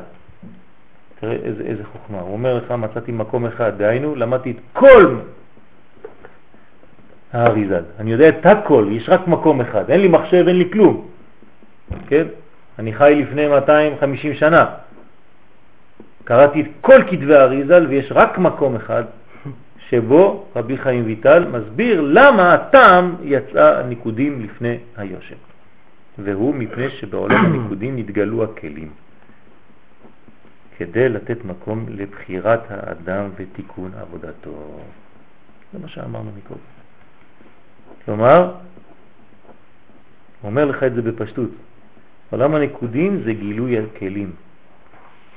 לפני עולם הנקודים אתה לא יודע אולי שצריך כלים. כן, אנחנו באנו אחרי. אז מיד אומרים לנו, כן, אתה צריך כלים, אתה צריך כלים. אבל אם אתה מתחיל, אם אתה הראשון שמתחיל, מאיפה אתה יודע שזה עובד ככה? איך אתה יודע שצריך כלים בכלל? מה זה המושג הזה כלים ואורות? אז פה מלמדים בעולם הנקודים כן, שהיה צריך כלים, שהיה צריך בניין של כלים. כן, לעיני כל ישראל זה ראשי תיבות כלי. זה סוף התורה. אבל הראשונים כן ידעו את זה. זה התכלית. מה? הראשונים כן ידעו את זה. הראשונים זה היה אצלם טבע, זה לא עבודה. הם לא עבדו כדי להיות כך. כלומר, אין עבודה בחלק העליון.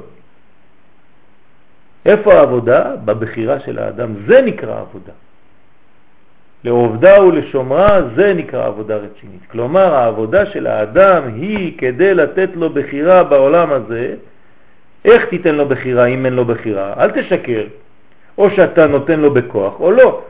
אז איך יהיה לו בחירה חופשית? כדי שיהיה לו בחירה חופשית אתה צריך לבנות אותו בצורה כזאת שהוא יפעל. בעולם הניקודים נתגלו הכלים כדי לתת מקום לבחירת האדם ותיקון עבודתו.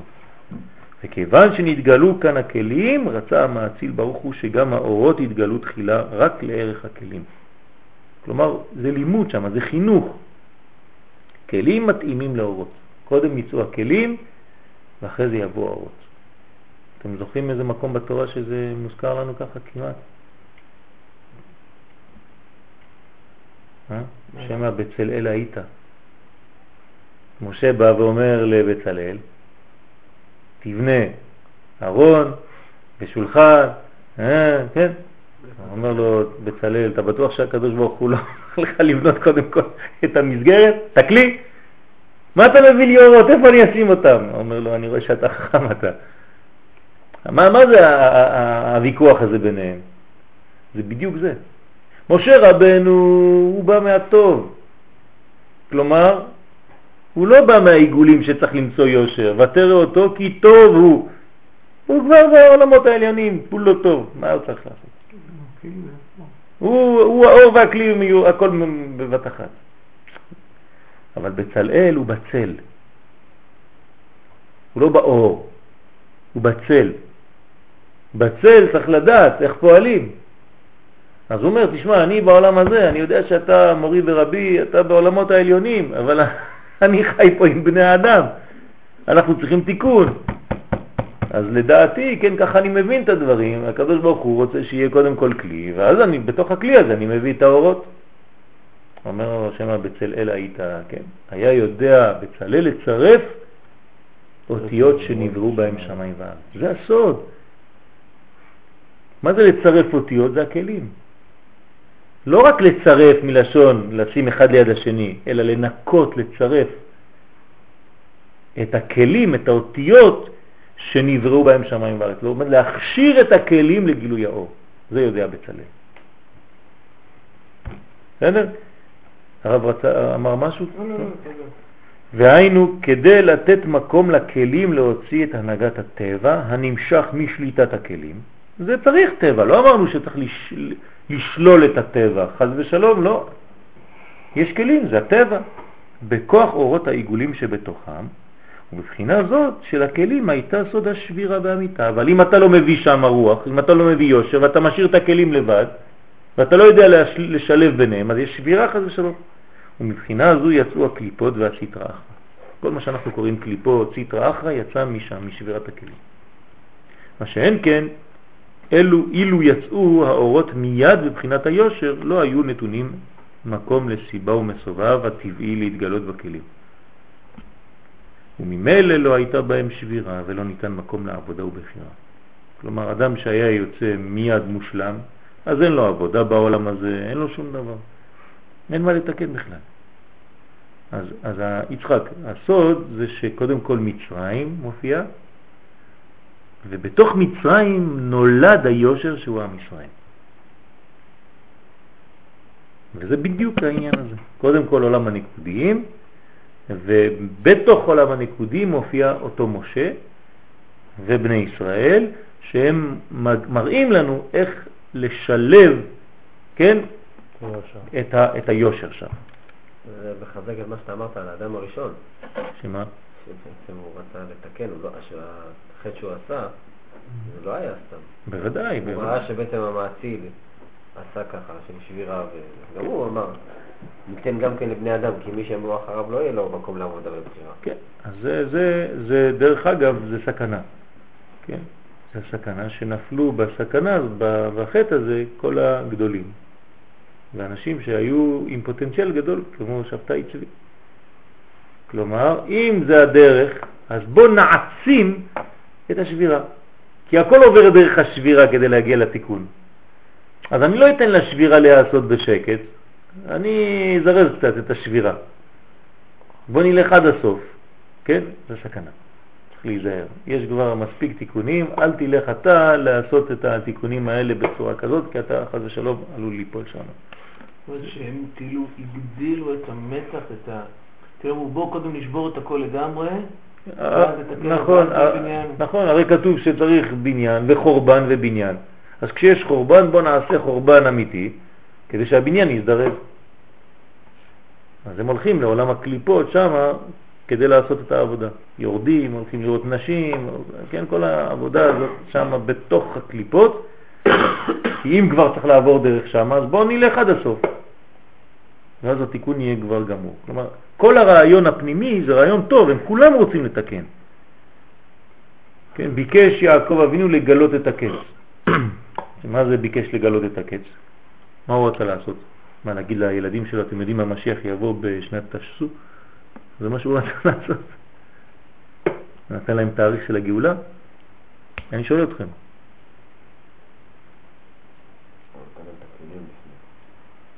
לא, הוא רצה לגלות את הקץ שם, מיד, איפה שהוא היה, הוא והילדים שלו. עכשיו, עכשיו משיח יבוא, עכשיו תוך רגע. יש כלים, יש אור. הכל פה. ביקש יעקב עכשיו לגלות את הקץ, לא להגיד להם שזה יבוא עד איזה... כן. אז למה נסתמה ממנו? הלך האור. אה? הלך האור. כן, אבל למה? לרמה של העולם. כלומר, אי אפשר לתקן רק בצורה מצומצמת. הבנים והוא. זה עדיין פרטי. הם שורש עם ישראל, אבל זה עדיין לא העם. צריך שיהיה גילוי, צריך שיהיה ארץ ישראל, צריך שיהיה מלא מלא מלא, זה בניין שלם. בעולם שנה ונפש בדיוק.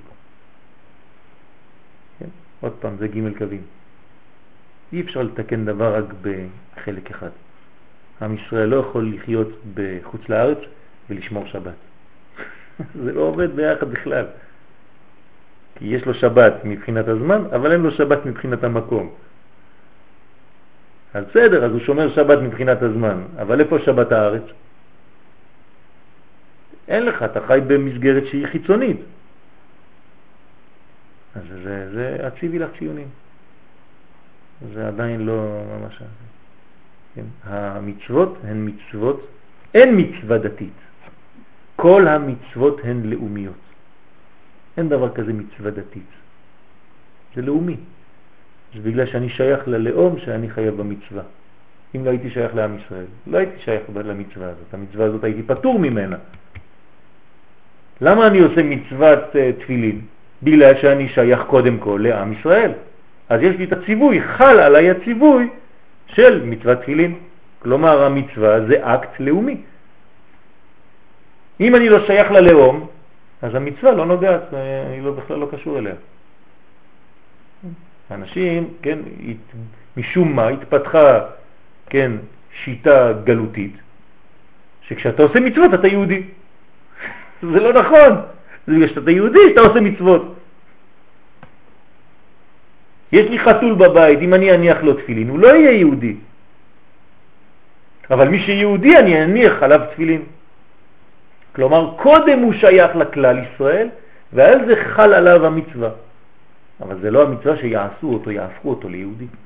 לא ראינו דבר כזה, זה טיפשות. אז הוא אומר לו, אתה, אתה מחלל שבת, אתה לא יהודי. אם היית עושה שבת, היית יהודי. קודם כל נולדתי יהודי. אתה יודע למה? כי אימא שלי יהודייה. נקודה. זה, זה הסוד.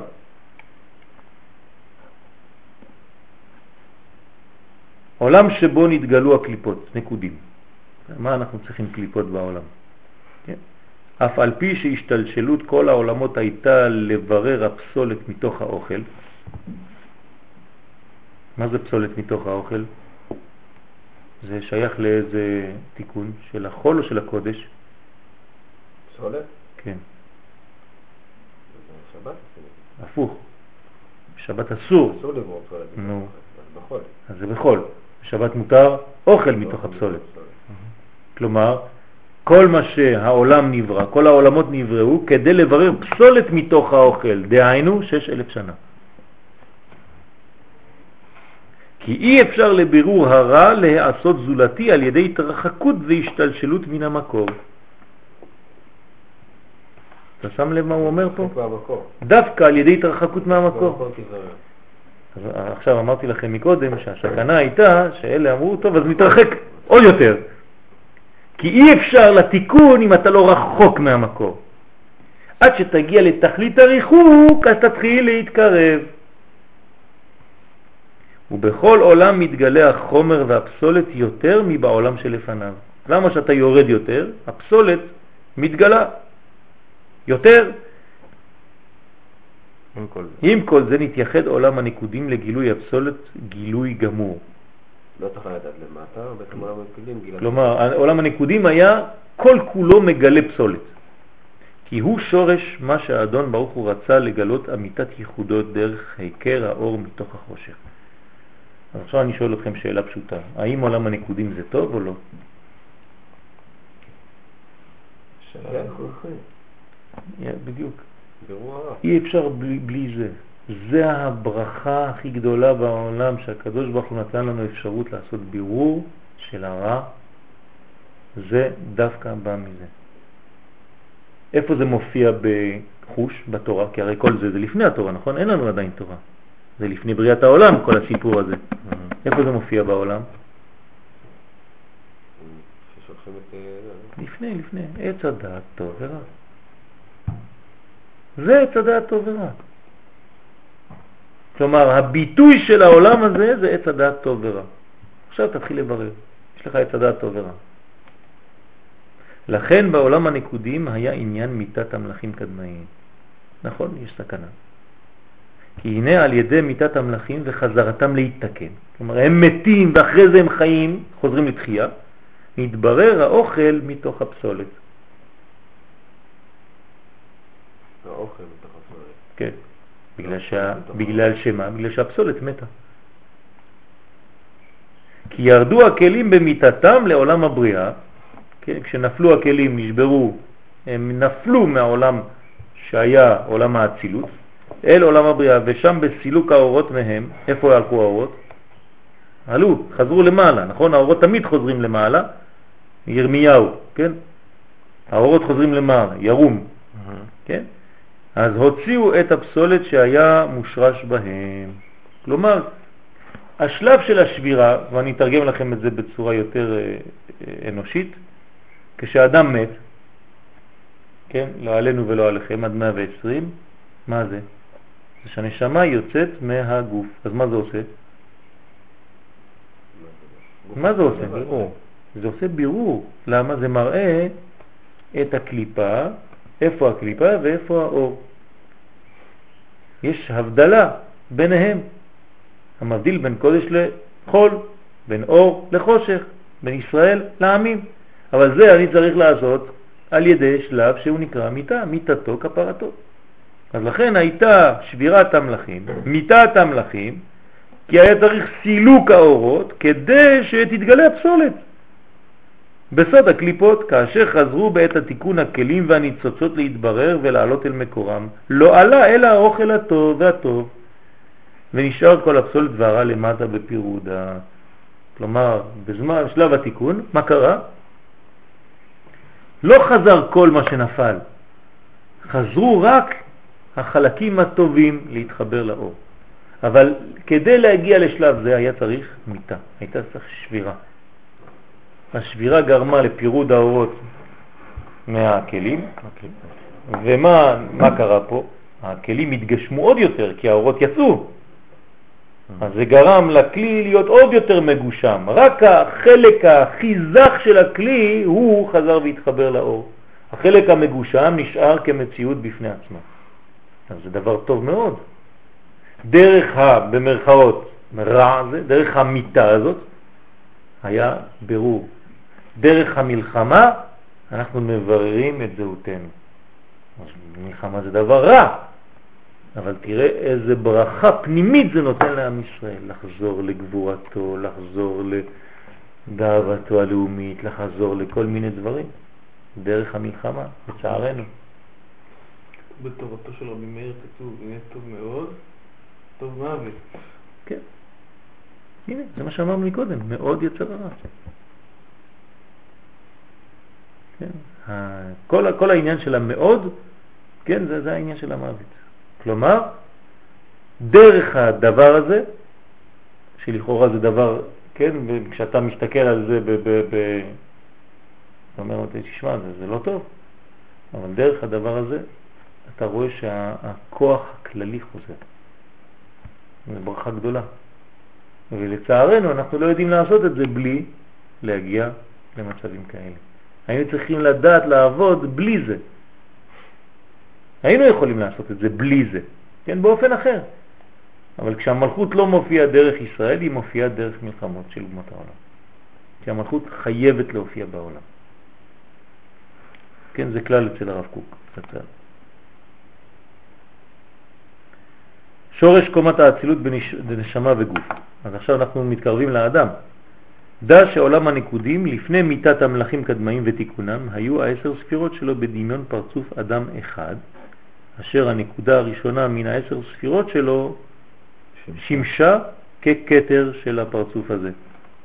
כלומר, עשר מדרגות, מדרגה ראשונה קטר, והנקודה השנייה והשלישית יחד שימשו המוחין שלו, דהיינו חוכמה ובינה, והוו נקודות שתחת חוכמה ובינה שימשו בחינת הגוף של האדם הזה, והנקודה העשירית היא בחינת המלכות שלו. אותו דבר, אתה חד סמכה. כן. הוא אומר לנו שהאדם הוא בעצם קומה שלמה, שיעור קומה של עשר מדרגות. זה נקרא אדם. יש להבין עניין זה היטב, כי לא היו, כן, היוד נקודות ההם בציור גמור ממש. כי כל בחינה מן הבחינות הנ"ל, כי יש חמש בחינות, נכון? לא הייתה מתפשטת בכל הקומה לעשות מלאכתה, אלא היו אז הבחינות הנ"ל כשורשים סתומים בלבד, הרומזים לקיום בחינות אלו בפרצוף אדם. מה זה אומר פה? זה אומר שבינתיים זה רק פוטנציאל. זה כמו סיני, הר סיני נקרא הר המוריה. מה הקשר? או, או שזה הר סיני או הר המוריה, אני לא מבין כלום, מה אתה מבלבל לי את הראש? לא, לא, לא, לא. סיני זה פוטנציאל, מוריה זה ביצוע. ככה צריך להבין את זה. כלומר, באדם קדמון היה הכל פה, אבל לא, שום דבר לא היה עדיין בגדר של ביטוי חיצוני. עדיין הכל נמצא בכוח, לא בפועל. הפוטנציאל המשיחי הוא תמיד בכוח בעולם. הוא נקרא כן ציפור. נשמתו של המשיח נמצאת בכן ציפור. כן? כלומר, המשיח הוא תמיד על סף התגלות. משורש הבריאה. הרי נאמר, ורוח אלוהים מרחפת על פני המים, זהו רוחו של מלך המשיח. מה, אכפת לי? מה משיח? מה אתה מבלבל? עכשיו רק בוראים את העולם, מה אתה מדבר לי על משיח? לא, כל העולם הזה נברא רק בשביל זה, וכל רגע זה מוכן להתגלות. אבל כל רגע זה גם נופל. או שזה מתגלה או שזה נופל. לכן המשיח נקרא בר נפלי. הוא תמיד נופל. להקים את סוכת דוד הנופלת כל רגע. אבל כל הזמן הוא מקים אותה. כלומר, כל רגע, כל שלב יש לך אפשרות שיש הולדה. למה? כי בפוטנציאל יש מנגנון שנקרא משיח כבר מתחילת הבריאה. זה מוכן שם. הפוטנציאל תמיד מוכן. עכשיו אתה תגלה אותו מיד, עכשיו. מתי שאתה יכול, תגלה. ולא נתבשתה כל בחינה מן הבחינות הנ"ל היטב לפעול פעולתה בקומת האדם הכללי, אלא אחר צאת הסיגים שבהם. כלומר, אי אפשר עם כל מה שקיבלת מההתחלה לעשות את הבניין. אתה צריך לנקות. כן, אתה הולך לשוק, אתה קונה ירקות ופירות. אתה לא יכול לעשות סלט מיד. מה אתה צריך לעשות? הרי לא רק לשטוף, אתה מה, מהשוק שהבאת יש 10 קילו של פירות וירקות, אתה מוריד לפחות קילו וחצי של קליפות. וזנבות, וזה, ואתה חותך מפה וחותך מפה, מה אני צריך את כל זה? ת, תעשה לי פרי שהוא כבר מקולף. לא. חלק מהעבודה זה להוריד עוד, אתה תמשיך להוריד חלקים, אתה עושה בירורים. אז אל תיקח את כל מה שהיה שם ומיד תעשה בניין. לא, צריך לנקות את הסיגים על ידי השבירה והתיקון. לכן השבירה היא גילתה את הסיגים. וזה נקרא האפשרות של הבניין. כלומר, אי אפשר להגיע לבית שלישי בלי שהיה חורבן בית ראשון ושני. לצערנו ככה זה עובד, בניין, חורבן ובניין. אבל זה, זה, החלק, זה החלק של התיקון. אז אתה כל הזמן אומר, אה, אבל נשברו הלוחות הראשונים. עברנו משבר, נו, בסדר, זה חלק מהתיקון. אז קשה, אנשים לא מעכלים את זה, שהנפילות הן חלק מהתיקון. שברי הלוחות מונחים בארון. אדוני, אתה נפלת, אבל זה חלק מהתיקון שלך. תקום, תמשיך. אם הנפילה שלך גרמה לך ייאוש ואתה אומר, הנה, אתה רואה, אני לא מסוגל לכלום, לא הבנת בכלל למה נפלת. עצם הנפילה זה בשביל לעלות. שבע יפול צדיק, שבע, שבע, כי זה שבע מידות וכמה. רק שם הוא יכול ליפול, שבע פעמים אתה יכול ליפול. כלומר, כל המציאות של העולם הזה זה רק נפילות, נפילות, נפילות, נפילות וכימות, כימות, כימות, כימות. וזה חלק מהתהליך. ותמיד כשאתה קם אחרי הנפילה, אתה לא חוזר לאותו מקום, אלא למדרגה הרבה יותר גדולה. מתחילת בריאתו של עולם ראה הקדוש ברוך הוא את בית המקדש בנוי וחרב ובנוי ומשוכלל. דיוק בדברי המדרש. בתחילת בריאתו של עולם ראה הקדוש ברוך הוא את הבניין בנוי וחרב, הוא בנוי ומשוכלל, כלומר יותר גבוה ממה שהוא היה בנוי בהתחלה. כן. זה לא סתם כלל ופרט הוא כלל, אלא כלל ופרט הוא כלל גדול יותר ממה שהיה אי פעם. אחרי המלחמה העם חוזר למדרגה שהוא לפני המלחמה, אבל הרבה יותר גבוה. כי הוא כבר השיג מדרגה של התפרדות מהשיגים, מהקליפות שהיו אצלו. כן, אתמול שמעתי אדם שבלי המלחמה לא היה חוזר בתשובה. כן, נסעתי לבית שמש, וברדיו אני שומע את ה... אה,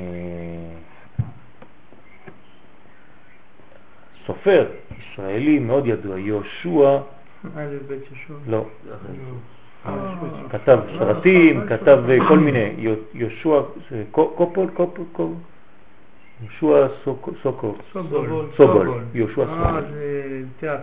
יהושע סובול, שמאלני מובהק. אתמול הוא אומר ככה ברדיו, אני מצהיר עכשיו שטעיתי. לא ראיתי כשאמרו לי לראות, היו מדברים ולא הייתי שומע. 15 שנה הייתי אטום, הייתי סתום. אני מבין שעם ישראל צודק במהלכים שאנחנו עושים עכשיו, טעינו, ואני נגד ההתנתקות, ואני נגד לפנות יישובים עכשיו, מה שלא הייתי לפני שנה. אני הייתי בעד ההתנתקות. היום אני אומר שעשיתי טעות ואני מקווה שיסלחו לי על זה. מה גרם לך, אדוני? כמה שקדים? כמה קטיושות? שווה או לא שווה? מצד אחד לא שווה, אתה אומר תראה זה חורבן. מצד שני הרבה אנשים חוזרים להתפכח מהמצבים. השאלה אם זה רגעי או ש... לא, זה לא רגעי. זה בנוי, זה אנשים שבנו, כמו שהם בנו את השמאלניות שלהם, ככה הם מתחילים את הבניין שהוא בניין הדרגתי. זה לא בא פעם אחת ככה, זה עבודה. כלומר, אין ייאוש. לא כל יום מאה קטיושות אה? בקומה שלמה. לא כל מלחמה גדולה, אומר, הארי- אומר הרב קוק, המלחמות הגדולות שבעולם, כל המלחמות, יש בהן גילוי של אור מלך המשיח. כן, זה הסוד. אבל ה- ה- שלום לגליל, מלחמה בלבנון, זה גורם לכל הפוסטיונות של עכשיו. זאת אומרת, זה לא מלחמה שיצאו מזה... לא, כי אתה רואה רק את השלב הביניים. כן. אני רוא- אני אני. לא, אני רואה... אה, לא, זה- זה לא ככה רואים. אי אפשר לראות עד היום. כן, פעם שאלו את אה, אחד מה- מה- מהאנשים ב- ב- לפני גוש קטיף. אומר, אה, טוב, אה, אנחנו צריכים לפנות את המקום. הוא אומר, אני צריך לשאול את ה- את האנשים אם אני יכול לפנות פה. הוא אומר לו, מה, מה תשאל? אומר, כן, צריך לשאול את סבא שלי ואת הנכד. זה שייך לכל עם ישראל. אני לא יכול להפסיק את ההיסטוריה עכשיו. אם אתה בודק את ההיסטוריה רק לעכשיו, אז אתה אומר, כן, אז תראה מה זה גרם. אומר, רגע, רגע, רגע, עוד לא גמרנו. בוא נלך עד הסוף ואתה תראה איך עם ישראל יחזור. למה אני יותר בטוח? כי זה נבואה. אני יודע שישראל נגאלים בתשובה. כלומר, שתהיה תשובה. שתהיה התפכחות, שאנשים יבינו את הדברים. בזכות מה? כן, פרדוקס, בזכות החורבן. מעניין מאוד. ובשיא החורבן, כלומר, בחודש אב, בתמוז ואב, שזה שיא השנאה, שיא החורבן, אנחנו מגיעים לאהבת חינם, לבניין. איפה ראינו דבר כזה? תראו איך הקדוש ברוך הוא נתן לנו לעשות תיקון בזמן הכי נכון, כן, של אהבת ישראל, בזמן שהיה חורבן בגלל שנאת חינם. עכשיו אנחנו באהבת חינם. זה הבניין הכי גדול. אנחנו הולכים לבניין אמיתי עכשיו בעזרת השם. והתיקון הבא אחריו, שאז נתפשטה נקודת הקטר שבהם ונתקנה בסוד התשע ספירות דארי חנפין הנקראים מקוריות. וכנגד כל בחינה מהם נתקנה בסוד נשמה פנימית, ונתקן, נתקנה בחינת אחת מן ההי בחינות שעולם הנקודים כלול מהם, בסוד לבוש אל הנשמה היא, שמסיתרא דארי חנפין. כלומר, לכל נקודה היה לבוש, לכל אור היה כלי, לכל אפשרות היה ביטוי. זה הגילוי, זה התיקון. כיצד? הנה עכשיו הוא עושה לך את זה בשלבים. לא. כן, עכשיו אנחנו מסיימים בתיקון, כלומר בחלק הזה לפחות. בהתפשט נקודת הקטר בבחינת ג' רשין, קטר חוכמה בינה דארי חנפין, ונתמעט האור על ידי כלל התיקונים שבהם. יכלו חוכמה בינה ודנקודים להתתקן על ידם ולהתקיים באור העליון המגיע אליהם. דרך ג' רשין דארי חנפין, במידה ובמשקל. כלומר איזון, התאמה בין האור לבין הכלי, כל יכול להישאר בבניין יפה. ובזה נתקן, כן, פרצוף. פרצוף ארי חנפין עם פרצופים אבא ואימא הכלולים בו. כלומר, תשימו לב, עברנו מספירות לפרצופים. זה החידוש של האריזה. ספירות זה עדיין פרטיות. עכשיו יש פרצוף. פרצוף זה כולל אוזניים, עיניים, אף. אנחנו צריכים להיות פרצופים, לא ספירות. זה האריזה חידש. כן? זה נקרא פרצוף. כלומר, בוא, בוא, בוא, בוא נתרגם את זה, כי אני מאוד אה, חשוב לי לתרגם את הדברים ולא להשאיר את זה רק כמושגים קבליים. זה מה זה אומר? תמיד אנחנו חוזרים לאותו עיקרון.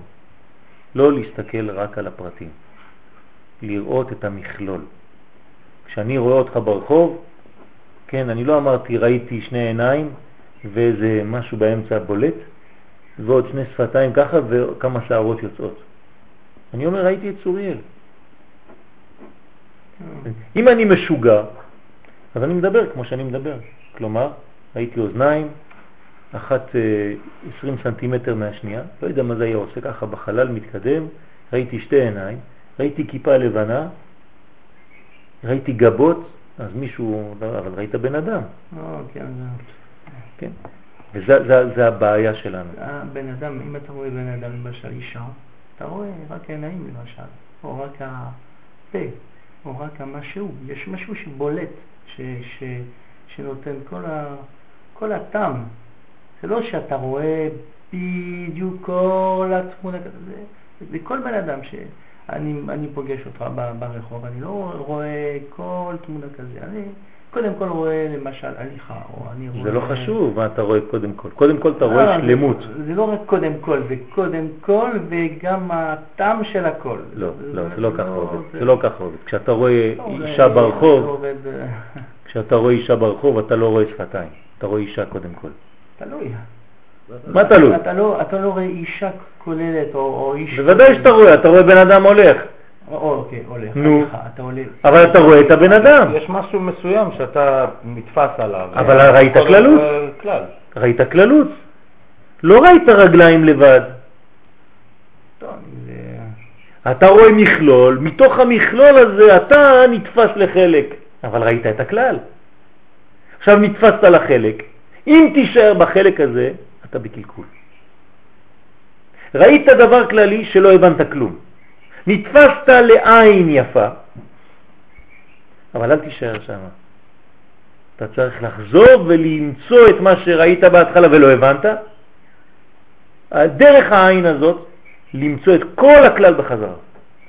אם לא, זה לא עובד, זה לא כלל הוא פרט וכלל, יש בעיה. וכל הבעיות שיש בעולם היום זה בגלל הדבר הזה. שכשאתה רואה משהו, אתה רואה רק את החלק זה, וזה לא מעניין אותך כל השאר, וזה לא ככה עובדים, אי אפשר. תתאר לעצמך שעכשיו בטקסט הזה אני רואה רק את המילה שאני קורא בה עכשיו. כמה אנשים פותחים גמרא ולא יודעים בכלל איפה הם נמצאים, לא מסתכלים אפילו איזה מסכת זה ואיזה פרק זה. מיד נכנסים לפה. כן, איפה זה, איפה אנחנו? תפתח, הנה זה פרק ו'. טוב. דף היומי, לא מסתכלים איפה, על מה זה מדבר, מה בכלל הנושא, מה, על מה זה משכת פסחים, על מה היא מדברת, על מה היא דנה, מה קורה פה. מיד אתה נכנס לאיזה פרט, לאיזה בניין פרטי של ההלכה, אבל תיזהר, לא ככה לומדים. מה אתה אומר? אי אפשר לתפוס את הכלל. זאת אומרת, למשל, אתה משתמש מילה, אתה במילה אתה משתמש רק חלק של, ה, של ההגדרה של הדברים.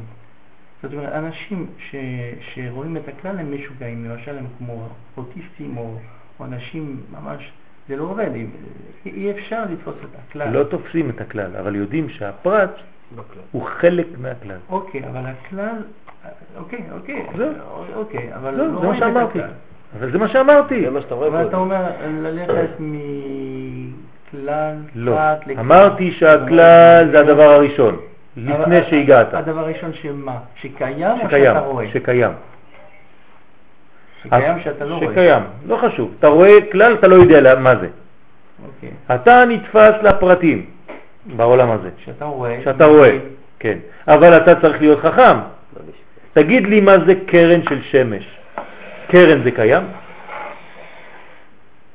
לא, זה זה הגז שקיים. לא.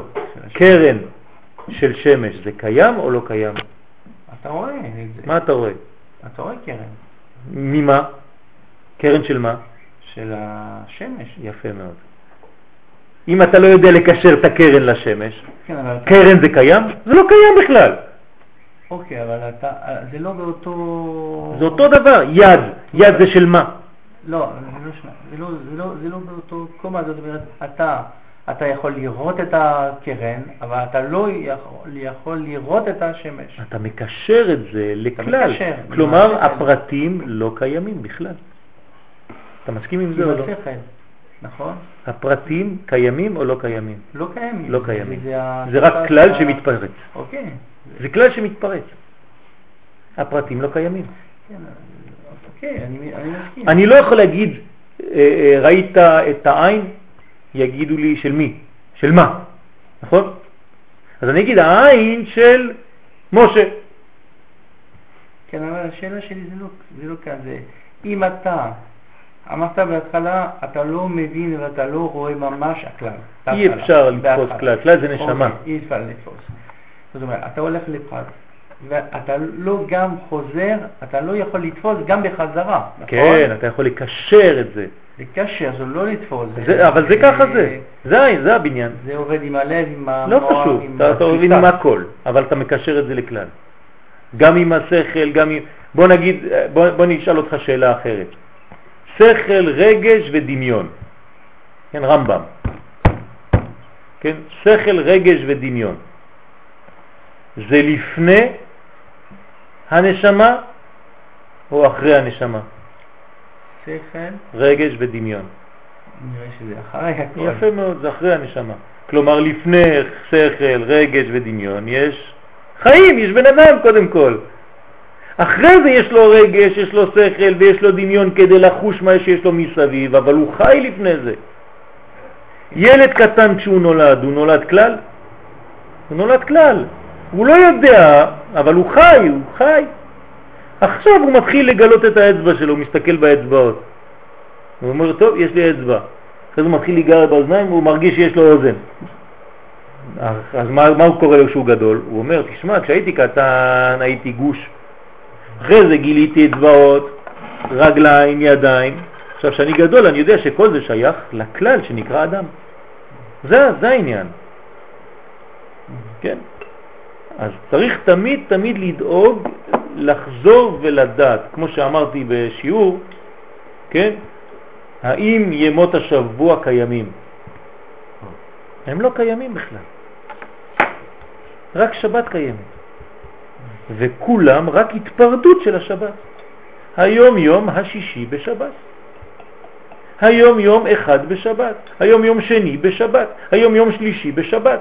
כלומר, שבת זה נשמה גדולה שיש לה שישה זרועות. יום ראשון, יום שני, יום שלישי, יום רביעי, יום חמישי, יום שישי. אבל כולם שייכים לשבת. אחר כך נתקנו החגת של אריך בסוד ג' ראשין של זב, ואז יכלו הוו תחתונות דנקודים להתתקן על ידם ולשמש לבוש עליהם. כלומר, כל עוד ואין לך לבוש, אין לך גילוי. והם המתפשטים בסוד נשמה בזה. הנשמה מתפשטת בתוך גוף. זה אדם נורמלי. אחר כך נתקנו הנאי, כן, החלק התחתון, של ארי חנפין בסוד ג' ראשין של הנוקבה ונשמה אליה, ובהתמעט האור בתיקונם יכלה הנקודה העשירית סוד הנוקבה להתתקן בסוד לבושים עליהם. כלומר, האור משתווה לכלי והוא ממעיץ את עצמו, כן, כמו רב, שהוא יורד לקומת התלמידים, ולא נותן את השיעור שלו בקומתו שלו. הוא יכול להגיד דברים שהתלמידים לא יבינו, אבל זה לא שיעור. שיעור כשמו כן הוא, לתת שיעורים, לתת מידות, לתת גבולות. אם אין גבולות, אין מידות, אז אי אפשר ללמד. אז השיעור הוא גם כן צריך להיות מוגבל בזמן. אי אפשר להגיד לתלמידים אנחנו לומדים שעה ובסוף מסתבר שלמדת שעה וחמישים דקות, כי בשיעור השני התלמיד לא יבוא יותר. אז אתה צריך להגדיר את השיעור שלך שמתחיל בשעה פלונית ומסתיים בשעה פלונית. אז תגיד, אה, איזה קמצן זה, הוא לא רוצה לתת עוד כמה דקות בשביל התורה. לא נכון. הפוך. אני רוצה לתת את המידה, בדיוק את המידה, כדי שהתלמיד יהיה לו חשק לבוא מחר, הוא יודע שבסוף השיעור יש לו עכשיו התעמלות, והוא תמיד מפסיד עשר דקות מהתעמלות בגלל השיעור. הוא הרש לי את השיעור התעמלות. והתלמיד הזה, אחרי עשר שנים, הוא יגיד, הוא הרס לי את כל הלימוד, אני רציתי ללמוד, אבל הוא לא היה מכבד את השעות. תמיד הוא היה גונב עוד קצת ועוד קצת ועוד קצת, ואני פספסתי מלא דברים מאחרי זה. אי אפשר לעשות דבר כזה. אני ככה חושב, לעניות דעתי. אתה קובע שיעור מ-8 ל-9, השיעור צריך להיות מ-8 ל-9. אל תעבור את הזמן. כי אתה לא נותן חשק. פעם הבאה שאתה תיתן את השיעור, אנשים יצאו לפני הזמן. כי בסעודה שלישית הם יודעים שאחרי זה צריך להתפלל לבד בחדר הזה. כל פעם שזה אתה כשמדבר. אי אפשר ללכת לבית הכנסת. צריך תמיד להביא סידורים לפה ועוד לעשות, ואחרי זה אתה באיחור למשהו אחר שאתה מארגן, ולא אכפת לו. אי אפשר ככה. אני, אני אומר ככה, אני, אני, אני אומר שזה חשוב מאוד. כן, אני חושב שזה מאוד חשוב, כן? באמת, לא חז ושלום כדי להגיד משהו על מישהו, אבל באופן כללי צריך להיות מדויק גם בזמן, אתה צריך לתת שיעור. שיעור יש לו שם, שיעור, יש לו גבול, יש לו מידה, גם בידע. אל תכניס כל מיני נושאים שהם לא קשורים לשיעור. תביא את השיעור למידה שלו. אל תתחיל לדבר לי על כל מיני דברים שהם לא קשורים. אז האדם צריך לא להיות מבולבל כשהוא יוצא, הוא צריך להיות, מה למדתי היום? לדעת, למדתי שיש אורות שנכנסים בכלים, איך לעשות את זה בכל החיים שלי, גם בזמן, גם במקום וגם בנפש. זהו. זה פשוט מאוד. לכן צריך לבושים. כן, נכון, זה חב"ד חג התנאי, כל השלוש קומות, עוד פעם שלוש, ג' קווים, גם בצורה אנכית, כן, או מאוזנת, במאוזן ובמאונח, לא חשוב, תמיד יש לך ג' ותמיד השוואת האור לכלי. אני רוצה ללמד את הבן שלי שהוא בן שבע, אני לא יכול ללמד אותו דבר כזה. אז אני אדבר איתו בשפה שהוא מבין. אני צריך להתאים את השיעורים, כן, שלו. יש לו מידות, יש לו גבולות, הוא בן שבע והוא יודע להבין דברים של ילד בן שבע. אני צריך לדבר איתו בקומה כזאת.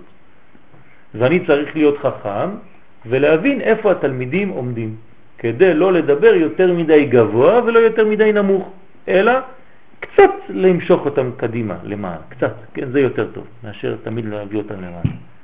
לא חשוב אם הוא לא מבין הכל, אבל קצת משכתי למעלה, זה בסדר, אבל לא יותר מדי. יותר מדי הוא לא יחזור, פחות מדי הוא גם לא יחזור.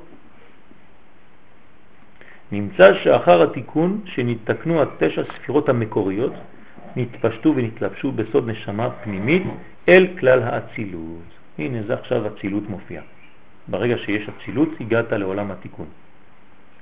ואילו כלל האצילות העשויה מן התשע הנקודות הנותרות של עולם הנקודים, כולו נקשר בסוד דמות אדם. כלומר, כל הפרטים עכשיו הבינו שהם חלק מכלל.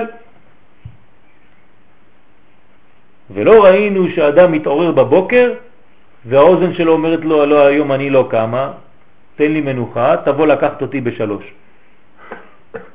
אין דבר כזה. האדם קם גוש אחד. כולו יודע, כל האיברים הפרטיים יודעים שהם חלק מכלל. הם מבינים את זה? הם לא מבינים את זה, הם חיים את זה, נקודה. לא צריכים להבין דבר כזה. זה נקרא אמונה.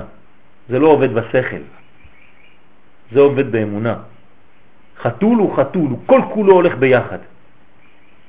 הוא לא מבין שיש לו רגל ויש לו אוזן, הוא לא חושב על זה בכלל. יש לו אמונה פשוטה. כי הוא מאמן את המציאות האלוקית. דרך מה שהקדוש ברוך הוא נתן לו, יש לו כלים שלו. אותו דבר כאן, כל הפרטים כשהם מבינים, כשהם חיים במדרגה של כלל, לא בגלל שהם חושבים על זה, אלא בגלל שהם הגיעו למדרגה שזה הטבע האמיתי, המקורי, הטבעי, אז זה יש תיקון, זה נקרא דמות אדם. בואו נתרגם את זה למציאות של עם, כשעם ישראל יתחיל לחיות כעם ולא כאוסף של פרטים, אז ברוך השם יש לנו גאולה. זה גאולה. ומי כעמך ישראל גוי אחד בארץ. ונעשה לבוש לתשע ספירות המקוריות דארי חנפין, באופן שבית בחינות אלו יחד הם אדם שלם, נשמה וגוף. זה שלמות. אני לא כל חמש דקות מפריד בין הנשמה שלי לבין הגוף שלי. אני מציאות אחת. ותמיד אלה שמנסים להפריד ולהגיד, כן, אפילו בשיעורי תורה, הגוף לא שווה, תתעסק בנשמה, כן, זה נצרות, זה לא יהדות. הגוף שלנו שווה, הגוף שלנו מאשר את האלוקי דווקא בחומר. אם הוא לא היה שווה, הקדוש ברוך הוא לא היה בורא אותו. וגמר התיקון זה תחיית המתים, זאת אומרת שהנשמות חוזרות עוד פעם לגוף. כלומר, אל תזלזל בגוף, אבל אל תזלזל בנשמה. שניהם זה חטיבה אחת, זה נקרא אדם. אי אפשר לקרוא לאדם אם הוא רק אחד או רק השני. שניהם ביחד זה אדם. זכר ונקבה ברא אותה ויקרא שמם אדם. אי אפשר להגיד, לא, זה אדם, זה, לא, זה רק חלק ממנו וזה, וזה, אז תטפל בנשמה שלך, הגוף שלך תשים אותו בזבל. זה לא ככה עובד. זה לא יהדות. יהדות זה חטיבה אחת, זה שלמות, זה הרמוניה בין נשמה לבין גוף, עד כדי כך שאתה אפילו לא שואל את עצמך מה ומה. אתה מתקדם כל כולך בכיוון אחד. רבי מאיר, כן, אין לו אור, יש לו אור. לא יודע מה זה גוף, לא יודע מה זה נשמה. גם הגוף שלו זה נשמה, זה הכל דבר אחד. כל כולו אדם.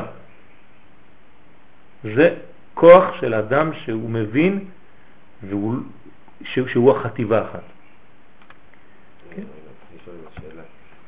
למה כל הזמן מתייחס להעריך? כן. עתיק זה בגלל... כי זה הכתר. זה הכתר. עתיק, עתיק זה עדיין שייך למקומה העליונה. לא, לא מעניין. עוד פעם, תמיד לחשוב מה אנחנו רוצים לה, לה, לה, להביא. מה העניין פה? מה אתה רוצה להביע בכל זה? שהתיקון הוא מתייחס לתחתונים ויש לי נתינה. עתיק, עדיין עתיק, מלשון, כן, מעתק. אבל אריך זה הכתר האמיתי של האדם. לכן אני מתייחס לכתר של האדם שהוא מתייחס אליו לחיים שלו. אה, בגלל זה במלחם בשבת מגיעים עד כאן אריך. נכון, נכון. כי זה מה שהקדוש ברוך הוא מאפשר, זה האדם, זה, זה החלק של האדם שהוא מתייחס אליו. אל, בוא, בוא, נגיד, בוא נגיד את זה בצורה אחרת, אל תלך ללמוד לימודים שאתה לא מבין. זהו. אם לא, אתה טמבל. חבל על הזמן. יש אנשים שהם חושבים שכשהם לא מבינים לימוד זה טוב. אל תלמד את זה. אתה צריך ללמוד, ללמוד לימודים שאתה מבין. ואם אתה לא מבין, תשאל. ואם אתה רואה שזה מעל לרמה שלך, תתאמץ. ואם זה באמת מעל לרמה שלך, אל תבוא. תלמד לימודים שאתה מבין. תלך למקומות שאתה יוצא משם עם בניין. יש משהו שלא הבנתי. אמרת שהחתול למשל, יש לו נפש, ו... אני לא אמרתי את זה. לא, אני לא כן. אמרת שהחתול עושה את הדברים. כן, הוא חי. הוא חי, הוא משתמש את כל ה... כל מה שיש לו. יכולות שלו, נכון. הוא משתמש נגיד 100%. נכון. והוא חי. נכון. אמרתי נפש, אבל הוא כן. חי. אוקיי, וזה הולך ביחד. אוקיי, אתה יכול לראות את זה אולי בילד. ילד, הוא, הוא, הוא, הוא, יש משחק, והוא משתמש את העיניים שלו, והוא שומע, והוא הוא משתמש את הידיים שלו, והוא חי. כן.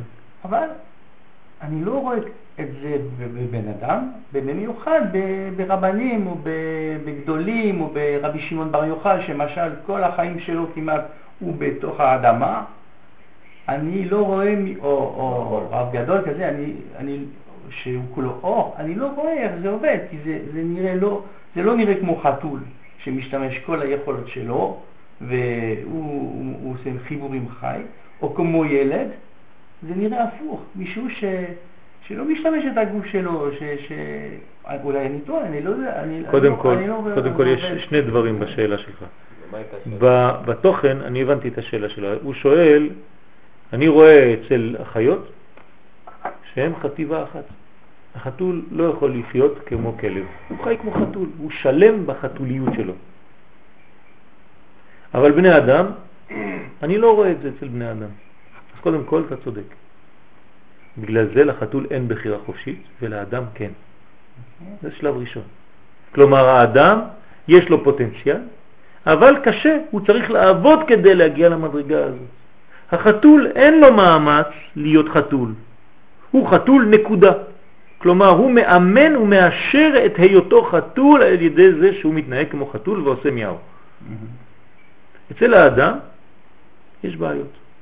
האדם לפעמים הוא מתנהג כמו כלב, לפעמים כמו ג'ירפה, לפעמים הוא רץ אחרי כדורים, לפעמים הוא רוצה לקפוץ רחוק כמו פנתר, ולפעמים הוא לא בכלל חי כמו בן אדם. וכל העבודה שלו זה להגיע למדרגה שהוא שלמות אדם. החלק השני של השאלה זה כן, הגדולים שבישראל, מי שבאמת נקרא גדול זה האדם שכן שילב נשמה בתוך גוף. רבי שמעון בר יוחאי, בגלל שהזכרת אותו עליו השלום, הביא לנו נשמה בתוך העולם שלנו. הביא לנו את הזוהר הקדוש, את האלוהי בתוך גילוי העולם הזה. יש דבר יותר גדול מזה? זאת אומרת שהוא חי כל כולו את מה שנקרא אדם, ודווקא הוא נאמר עליו, נעשה אדם, נאמר בעבורך. כלומר, כשהקדוש ברוך הוא ברא את האדם, כשהוא אמר נעשה אדם בצלמנו כדמותנו, על מי הוא חשב? על איזה דפוס אדם? רבי שמעון בר יוחאי. שהוא כן משלב נשמה בגוף. זאת אומרת, הוא משתמש כל היכולות... כל היכולות שהאדם... כן, כן. זאת אומרת, הוא רואה יותר ממישהו אחר. בוודאי, בוודאי, בוודאי. מסוף העולם ועד סוף העולם, בוודאי. זה האלוקי בעולם הזה. בחול. כן, בחול. לכן הוא קובר את עצמו בחול. אל, אל תלך לתוך הפשט של הדברים ותתקע שם. כשאתה רואה את הסיפור, אתה אומר, טוב, רבי שמעון בר יוחאי הלך למערה, עשה חור באדמה, נכנס שם. בסדר. בוא תבין קצת מה זה אומר, שהגמרא היא אומרת לך קודים. היא לא רק אומרת לך שהוא חפר בור ונכנס בפנים, אלא היא אומרת לך שכל הקודש, הוא טמן את זה בתוך החול. אתה מבין? אז הגמרא, במקום לבזבז עשר דפים כדי להסביר לך את זה, היא נותנת לך רמז. למשל, אתמול הייתי בכותל, ראיתי איזה חכם, אני יודע, גדול, עם מכונית גדול, שמתקרב עד הכותל. והיו מיליון אנשים מסביב. ברוך השם, עשית ברכה? הייתי כמעט מת. לא, הייתי כמעט... צריך לברך אם אתה רואה מיליון... כמעט מת, לא, כי הייתי על הקיר כזה. חכם ארזים. היה סוג של משטרה שחור, שזה כזה. משטרה שחורה. שחורה כזה. והזכיר לך את גוש קטיף. וכולם עשו כזה, והייתי... זה היה... פינוי. אני לא ראיתי, ראיתי את הבן אדם. מבבו. אני לא יודע מי זה, טוב, זה לא משנה. טוב. וזאת אומרת, זה היה כמו זקן, שהולך לאט לאט לאט עד המכונית שלו. אבל אולי לא ראיתי טוב, אולי הוא מסוגל לרוץ יותר מכולם, לא עם הרגליים שלו אולי, לשמוע יותר מכולם ולחוש יותר מכולם. אם הוא חכם גדול, בוודאי. מה שאתה רואה בחיצוניות זה לא מה שקובע את, את כל מכלול האדם. איך אתה רואה אדם זקן, לא אתה רואה את הזקן, את הזקנים, אתה רואה את הרב שפירא, את, הרב, את הרבנים הגדולים. אתה רואה, אתה אומר, מה הוא יכול כבר הזקן הזה? אתה רואה איזה ידע ואיזה איזה ראייה פנימית של הדברים. יש שזה רק מוח. לא נכון, לא נכון. לא חס ושלום, הפוך. הוא מעמיד תלמידים, הוא מעמיד דור שלם, הוא פועל, זה פעולה בעולם הזה. זה גילוי. אם הוא היה צעיר זה יותר טוב לך? מה? אם הוא היה צעיר... לא, הוא אומר, היה צריך לא. לרוץ. אני לא רואה את הגוף שעובד. כאילו שהגוף לא עובד, כשמי שנכנס לתורה אז הוא נעלם מהגוף. הגוף סחב את המוח הרבה זמן, כן. עד שהגיע לזה. קודם כל מה שאתה אומר זה גם נכון מבחינה אחרת. לעתיד לבוא, הגוף לא יהיה כמו היום. אתה צודק. היום אין אפשרות אחרת, בגלל שהיה קלקול, והגוף כן יורד מהמדרגה שלו. לעתיד לבוא, לא נזדקן. לא יהיה המצב הזה. אז הוא יכול לרוץ גם כן. אתה צודק. כלומר, לא יהיה מיטה. למה לא תהיה מיטה? בגלל שלא תהיה הזדקנות. לא תהיה הליכה לכיוון המוות. אז באמת אתה צודק. האדם יהיה לו פוטנציאל של ראייה עד גיל, בלי גיל.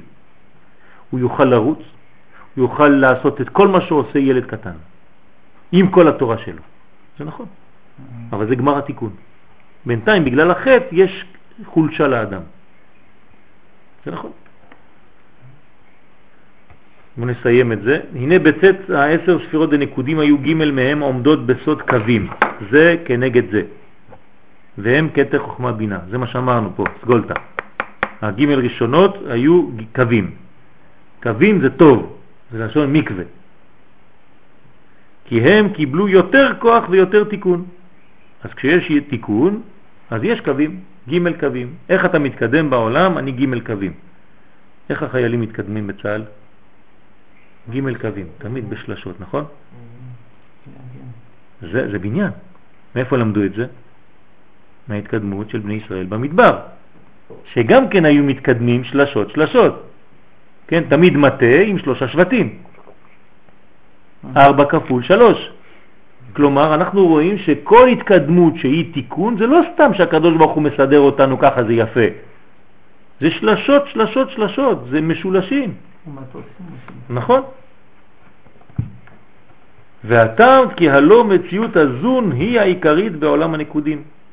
מה זה עולם הנקודים? מה זה המציאות שלו? זה זכר ונקבה, זאת אומרת ו' כ', נפש ורוח. מה הוא בן? זון. אמרתי לכם את כל, את כל ה... כמעט. והיינו, הזין התחתונות. אבל הגר, הגימל ראשונות, אף על פי שהם כאן, הנה הם מסוד האב והסג המתוקנים כבר. אב סג מתוקנים. מהו בן? צריכים תיקון. מבקשים תיקון. פירוש, סוד ארי חנפין ואבא ואימא, ועל כן יש בהם תיקון יותר. אז הנה זה ארי חנפין, כתר, וזה אבא ואימא. כתר, חוכמה ובינה, משולש, שיש לי משולש, ברוך השם יש לי תיקון, ג' קווים. זה בניין טוב. אך עם כל זה לא נתקנו ארי חנפין ואבא ואימא, אלא למה שצריך להם בעצמם. זאת אומרת, זה עדיין לא תיקון מושלם. למה? אם זה היה תיקון מושלם, למי הם היו דואגים? גם לילדים. זה קיום העולמות. זאת אומרת, אל תעשה רק את התיקון שלך, תדאג גם שהתיקון שלך יעבור הלאה. אם אתה לא דואג להלאה, לרגליים שלך, איך נקראים הילדים? הרגליים, קראי דאבו. כלומר, אותו עניין, איפה התיקון שלנו צריך להתגלות באמת? בילדים, בחינוך, ברגליים שלי. אני צריך להעביר את מה שקיבלתי לילדים, אני לא יכול להיות קטע חוכמה ובינה מאוזן, ג' קווים, אני בשלי גמרתי, עזוב, נמאס לי כבר מכולם. אין דבר כזה. אתה יודע מה? אל תתחתן, עוד יותר טוב. תעלה בתורה, תהיה ג' קווים, וזהו. לא רוצה להתחתן, לא רוצה להביא ילדים, איזה בלגן, לקום בלילה, זה, זה דאגות וזה, מה אני צריך את כל הבלגן הזה? לא אומר לך, לא, לא, לא, זה לא ככה הבניין. הבניין זה י' שמביאים ו'. אתה צריך זון, אדוני, אתה צריך להביא ילדים לעולם כי זה עיקר. זה גם כן מצווה שאנחנו לא מבינים אותה. למה אני צריך להתחתן ולהביא ילדים? בחוץ לארץ לא מתחתנים, לא רוצים ילדים. ככה נגמרת אירופה לאט לאט. כן, אין כבר, כולם זקנים. אתה צריך להביא ילדים, למה? כי זה הבניין שלך, זה המעמד שלך בעולם, זה העמידה שלך פה. כן, עם מחשבה, כן. ואבא ואמא לא צריכים לבד, אלא למה שצריך להם בעצמם הם עשו, אבל לא למה שצריך בהם לתיקון הזון הנמשכים מהם. אז מה עשית? אז התיקון שלך לא שלם, אדוני. בסדר, למדת, הגעת למדרגות גבוהות, אבל תעביר. אז כלומר, האגואיזם הזה, כן, אני מתרגם את זה למילים מודרניות, לא עדיין תוקן לגמרי. אמנם הוא תוקן בקומה שלך, עצמך, אבל לא בכל הקומה. וכל עוד ולא תיקנת את כל הקומה, שיהיה בניין שלם, אז לא גמרת את התיקון. ואף על פי שכבר נתקנו תיקון מספיק להוצאת זון. אז מה, זה לא מספיק? הוצאתי זון, הבאתי ילדים לעולם. אומר, לא, לא הספיק תיקון זה, אלא להוצאתם. בסדר, הבאת אותם, מה, מה אתה עושה איתם עכשיו? הם גודלים לבד? אדם ישר.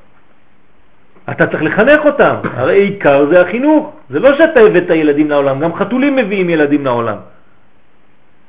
אבל לא למה שצריך להעמידו בהעמדה וקיום, להתלבש בהם כראוי. כלומר, מה אני צריך לעשות? אני, האבא, צריך להתלבש בבן שלי. כלומר, הבן שלי צריך להיות לבוש אליי. אני הנשמה והוא הגוף. אז אני צריך תמיד לדבר איתו כמו נשמה שמדברת אל גוף. ובדיוק זה ככה. הילד תמיד כאו, כמו גוף, ואתה כמו נשמה. אתה כמו היצר הטוב, אומר לו תיזהר בני, תעשה ככה ותעשה ככה, והוא כמו גוף, הוא מתנהג כמו גוף בינתיים, עד שתיכנס בו לגמרי, שהאבא יהיה בתוכו, בדרך כלל זה קורה, כן, יותר, ביתר סט, כשהאבא כבר לא פה, ואז באמת הוא רק נשמה, ואז זה נכנס בתוך הילד, ואז הוא מעכל את כל מה שהאבא אמר לפני, נשארים, כן, רישומים וקולות, ואז האדם מתלבש בבנו. זה סוד גדול מאוד. סוד גדול מאוד פה. זאת אומרת שהי"ק צריכים להתלבש בו"ק. ונמצא שהגר היה בהם איזה תיקון. אז אתה אומר, אז זה גם התיקון של האבא עכשיו, כי הוא התלבש בבנים. ולכן היו בסוד קווים זה כנגד זה. כלומר, מתי הילדים הופכים להיות גם הם, פה, לענייננו, הזון, הזין תחתונות, מתי הם הופכים להיות ג' קווים? כשהאבא והאימא התלבשו בהם. אם אתה מתלבש בהם, הם תופסים את צורתך. כלומר, לבד הם הופכים להיות ג' קווים. כי הם רק לבוש. ראית פעם חולצה שהיא לא מתנהגת כמו שאני מתנהג? אין דבר כזה. מה שאני עושה, היא עושה. אז אם אני מתלבש בבן שלי והוא החולצה ואני האבא, אני הפנימי, אז מה שאני, אם אני כבר ג' קווים, גם הוא יהיה ג' קווים, גם הוא יהיה מתוקן. אז אתה אבא, תבנה את עצמך ג' קווים באיזון ותחדור לבנים שלך, ואז גם הם יהיו ג' קווים. אבל הזין תחתונות לא היה שום תיקון בהם, לבד. הם לא יכולים. ולכן היו זה תחת זה. כלומר, בשלב הראשוני, כשהם מופיעים בעולם, זה אחד מעל השני, אין להם תיקון. כשהם מתחילים לבנות, בוא, בוא, בוא, בוא נתרגם את זה למציאות, איך אתה רואה שהילדים מתחילים להיות ג' קווים? מה הם עושים? הם מתחתנים. כלומר, הברכה הכי גדולה זה לחתן את הילדים בימי הנעורים שיבנו בית נאמן בישראל. מה זה אומר? שהוא עכשיו הוא כמו הדר ונעתבל. ברגע שהוא רוצה להתחתן הוא כבר לא דואג לעצמו לבד. הוא יודע שיש בניין. למה? אני רוצה לעשות כמו אבא ואמא. אבל למה? כי זה הבניין, אני לא מבין עכשיו, אבל אני יודע שזה הבניין. לכן, מי מלמד אותי להיות אבא ואמא? אבא ואמא. אז כשאני נכנס לחופה עם אשתי, אני חייב להיכנס עם אבא ואמא. הם מלמדים אותי מה אני צריך להיות. זה נקרא ג' קווים. אז שם בחופה יש ג' קווים. החתן והכלה והרב המחתן. הוא הקו האמצעי, המחבר בין ימין ושמאל. והוא מחבר גם בין אבא ואמא לפני. תמיד תמיד ג' קווים מופיעים בכל מקום. ולכן היו זה תחת זה בהתחלה, הם לא מבינים, אחד מעל השני. פירוש שלא היה בהם רק מציאותם הראשון, כלומר בהתחלה הם נפש. אני לא יודע מה באתי לעשות, פה כל אחד חושב רק על עצמו, כן? למה אין לי, למה אני לא קיבלתי, תביא צ'יפס, הוא קיבל יותר ממני, כל אחד חושב רק על עצמו. שהוא היותם זין ספירות, בהתחלה הם זין ספירות, ולא נתגלה בהם החיבור, זאת אומרת עוד לא היו לפרצוף. כן? בהתחלה הם ספירות והם גדלים והופכים להיות פרצופים. אתה צריך בהם מזה לזה, ואז אתה מתחיל לראות יחס. כשהיית קטן, היית רב עם אחיך, עם אחותך. כשאתה יותר גדול, אתה מתחבר כבר בצורה הרבה יותר מבוססת, מאוזנת לאחים ולאחיות. אין את כל המריבות שהייתם קטנים. למה זה יש בניין? אם אתה אדם נורמלי, כן? מפני שורש הרע מעורב בהם. אין כבר יותר שורש הרע, אתה כבר הופך להיות יותר בנתינה ולא רק בקבלה. כלומר, אתה יודע שהאיזון, וזה, לא דיברנו על זה היום, אבל בעזרת השם בשלב הבא אנחנו מדברים כבר על עולם התיקון, וזה עולם התיקון. איך הופכים להיות ג' קווים? לא אמרנו את המילה, אבל רמזנו, זה כשאתה הופך להיות נותן. כל עוד ואתה מקבל, אתה לא יכול להיות ג' קווים. אתה בחד סמכה. יש שפירת הכלים. מתי אתה הופך להיות ג' קווים, כלומר איזון, כשאתה נותן. אמרנו את זה בצורה אחרת, כשאתה דואג לזולת כי יש לך עוד נקודה מול. חסד לא יכול להיות לבד, יש לו גבורה מול, ואז נולד מזה תפארת. כלומר, כשאני מתחיל להפוך את הצורה שלי ממקבל, מרצון לקבל, לרצון להשפיע, אני בונה בעצמי, במציאות שלי, מציאות של ג' קווים, והמציאות הזאת בונה אותי ומגלה את המשולש הזה, שזה עולם התיקון, עולם האצילות. אז אם היינו צריכים לתת צורה גיאומטרית לעולם האצילות, עולם האצילות זה משולש, בתוך עיגול. גם בגיאומטריה. מה זה עיגול? משולש. נכון? איך, איך, איך בונים עיגול? שלוש נקודות. חייב. שתי נקודות אני לא יכול לבנות עיגול, אבל בשלוש נקודות יש לי עיגול.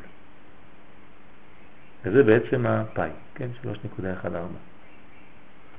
אז למה זה משולש בתוך עיגול? כי בעצם זה התיקון, זה היושר. מקודם ציירתי את זה ככה. אז פה אני שם זכוכית מגדלת על הקו הזה, ואני רואה שהוא באמת ג' קווים בתוך עולם של טבע. זה עולם האציל. כן, וזה המגן דוד, הסוד של המגן דוד. כלומר, אחד שמתגלה בצורה כזאת, ואחרי זה נראה שהוא מתגלה בצורה אחרת. זה בדיוק המגן דוד. שזה 1, 2, 3, 4, 5, 6, 6 קצוות, שזה ו', בתוך המלכות. בתוך העולם הטבע. זה הבניין של ו' בניתי ו', כן. לא, בעצם לא כל אחת קיבלה פרצוף משלה. למה כל החמש... מה זה כל? לא. אי אפשר. פה כל אחת קיבלה פרצוף. נכון. אז למה תן לה פרצוף? זה הלימוד, זה הלימוד. שכדי להיות פרצוף צריך לדעת שהקדוש ברוך הוא ברא מנגנון שהוא לפעמים כמה פרטים כדי שתדעו שבחבורה הזאת אנחנו נהיה פרצוף. אף אחד לא יהיה פרצוף לבד. כלומר, אתה, אתה תגיע לשלב של פרצוף רק אם אתה מחבר חסד, גבורה, תפארת, נצח, הוד ויסוד. כולכם ביחד תהיו פרצוף אחד. למה? כי ככה אני רוצה שתדעו איך לעשות את הבניין הזה שלם. עד כאן. יהיה רצון לפניך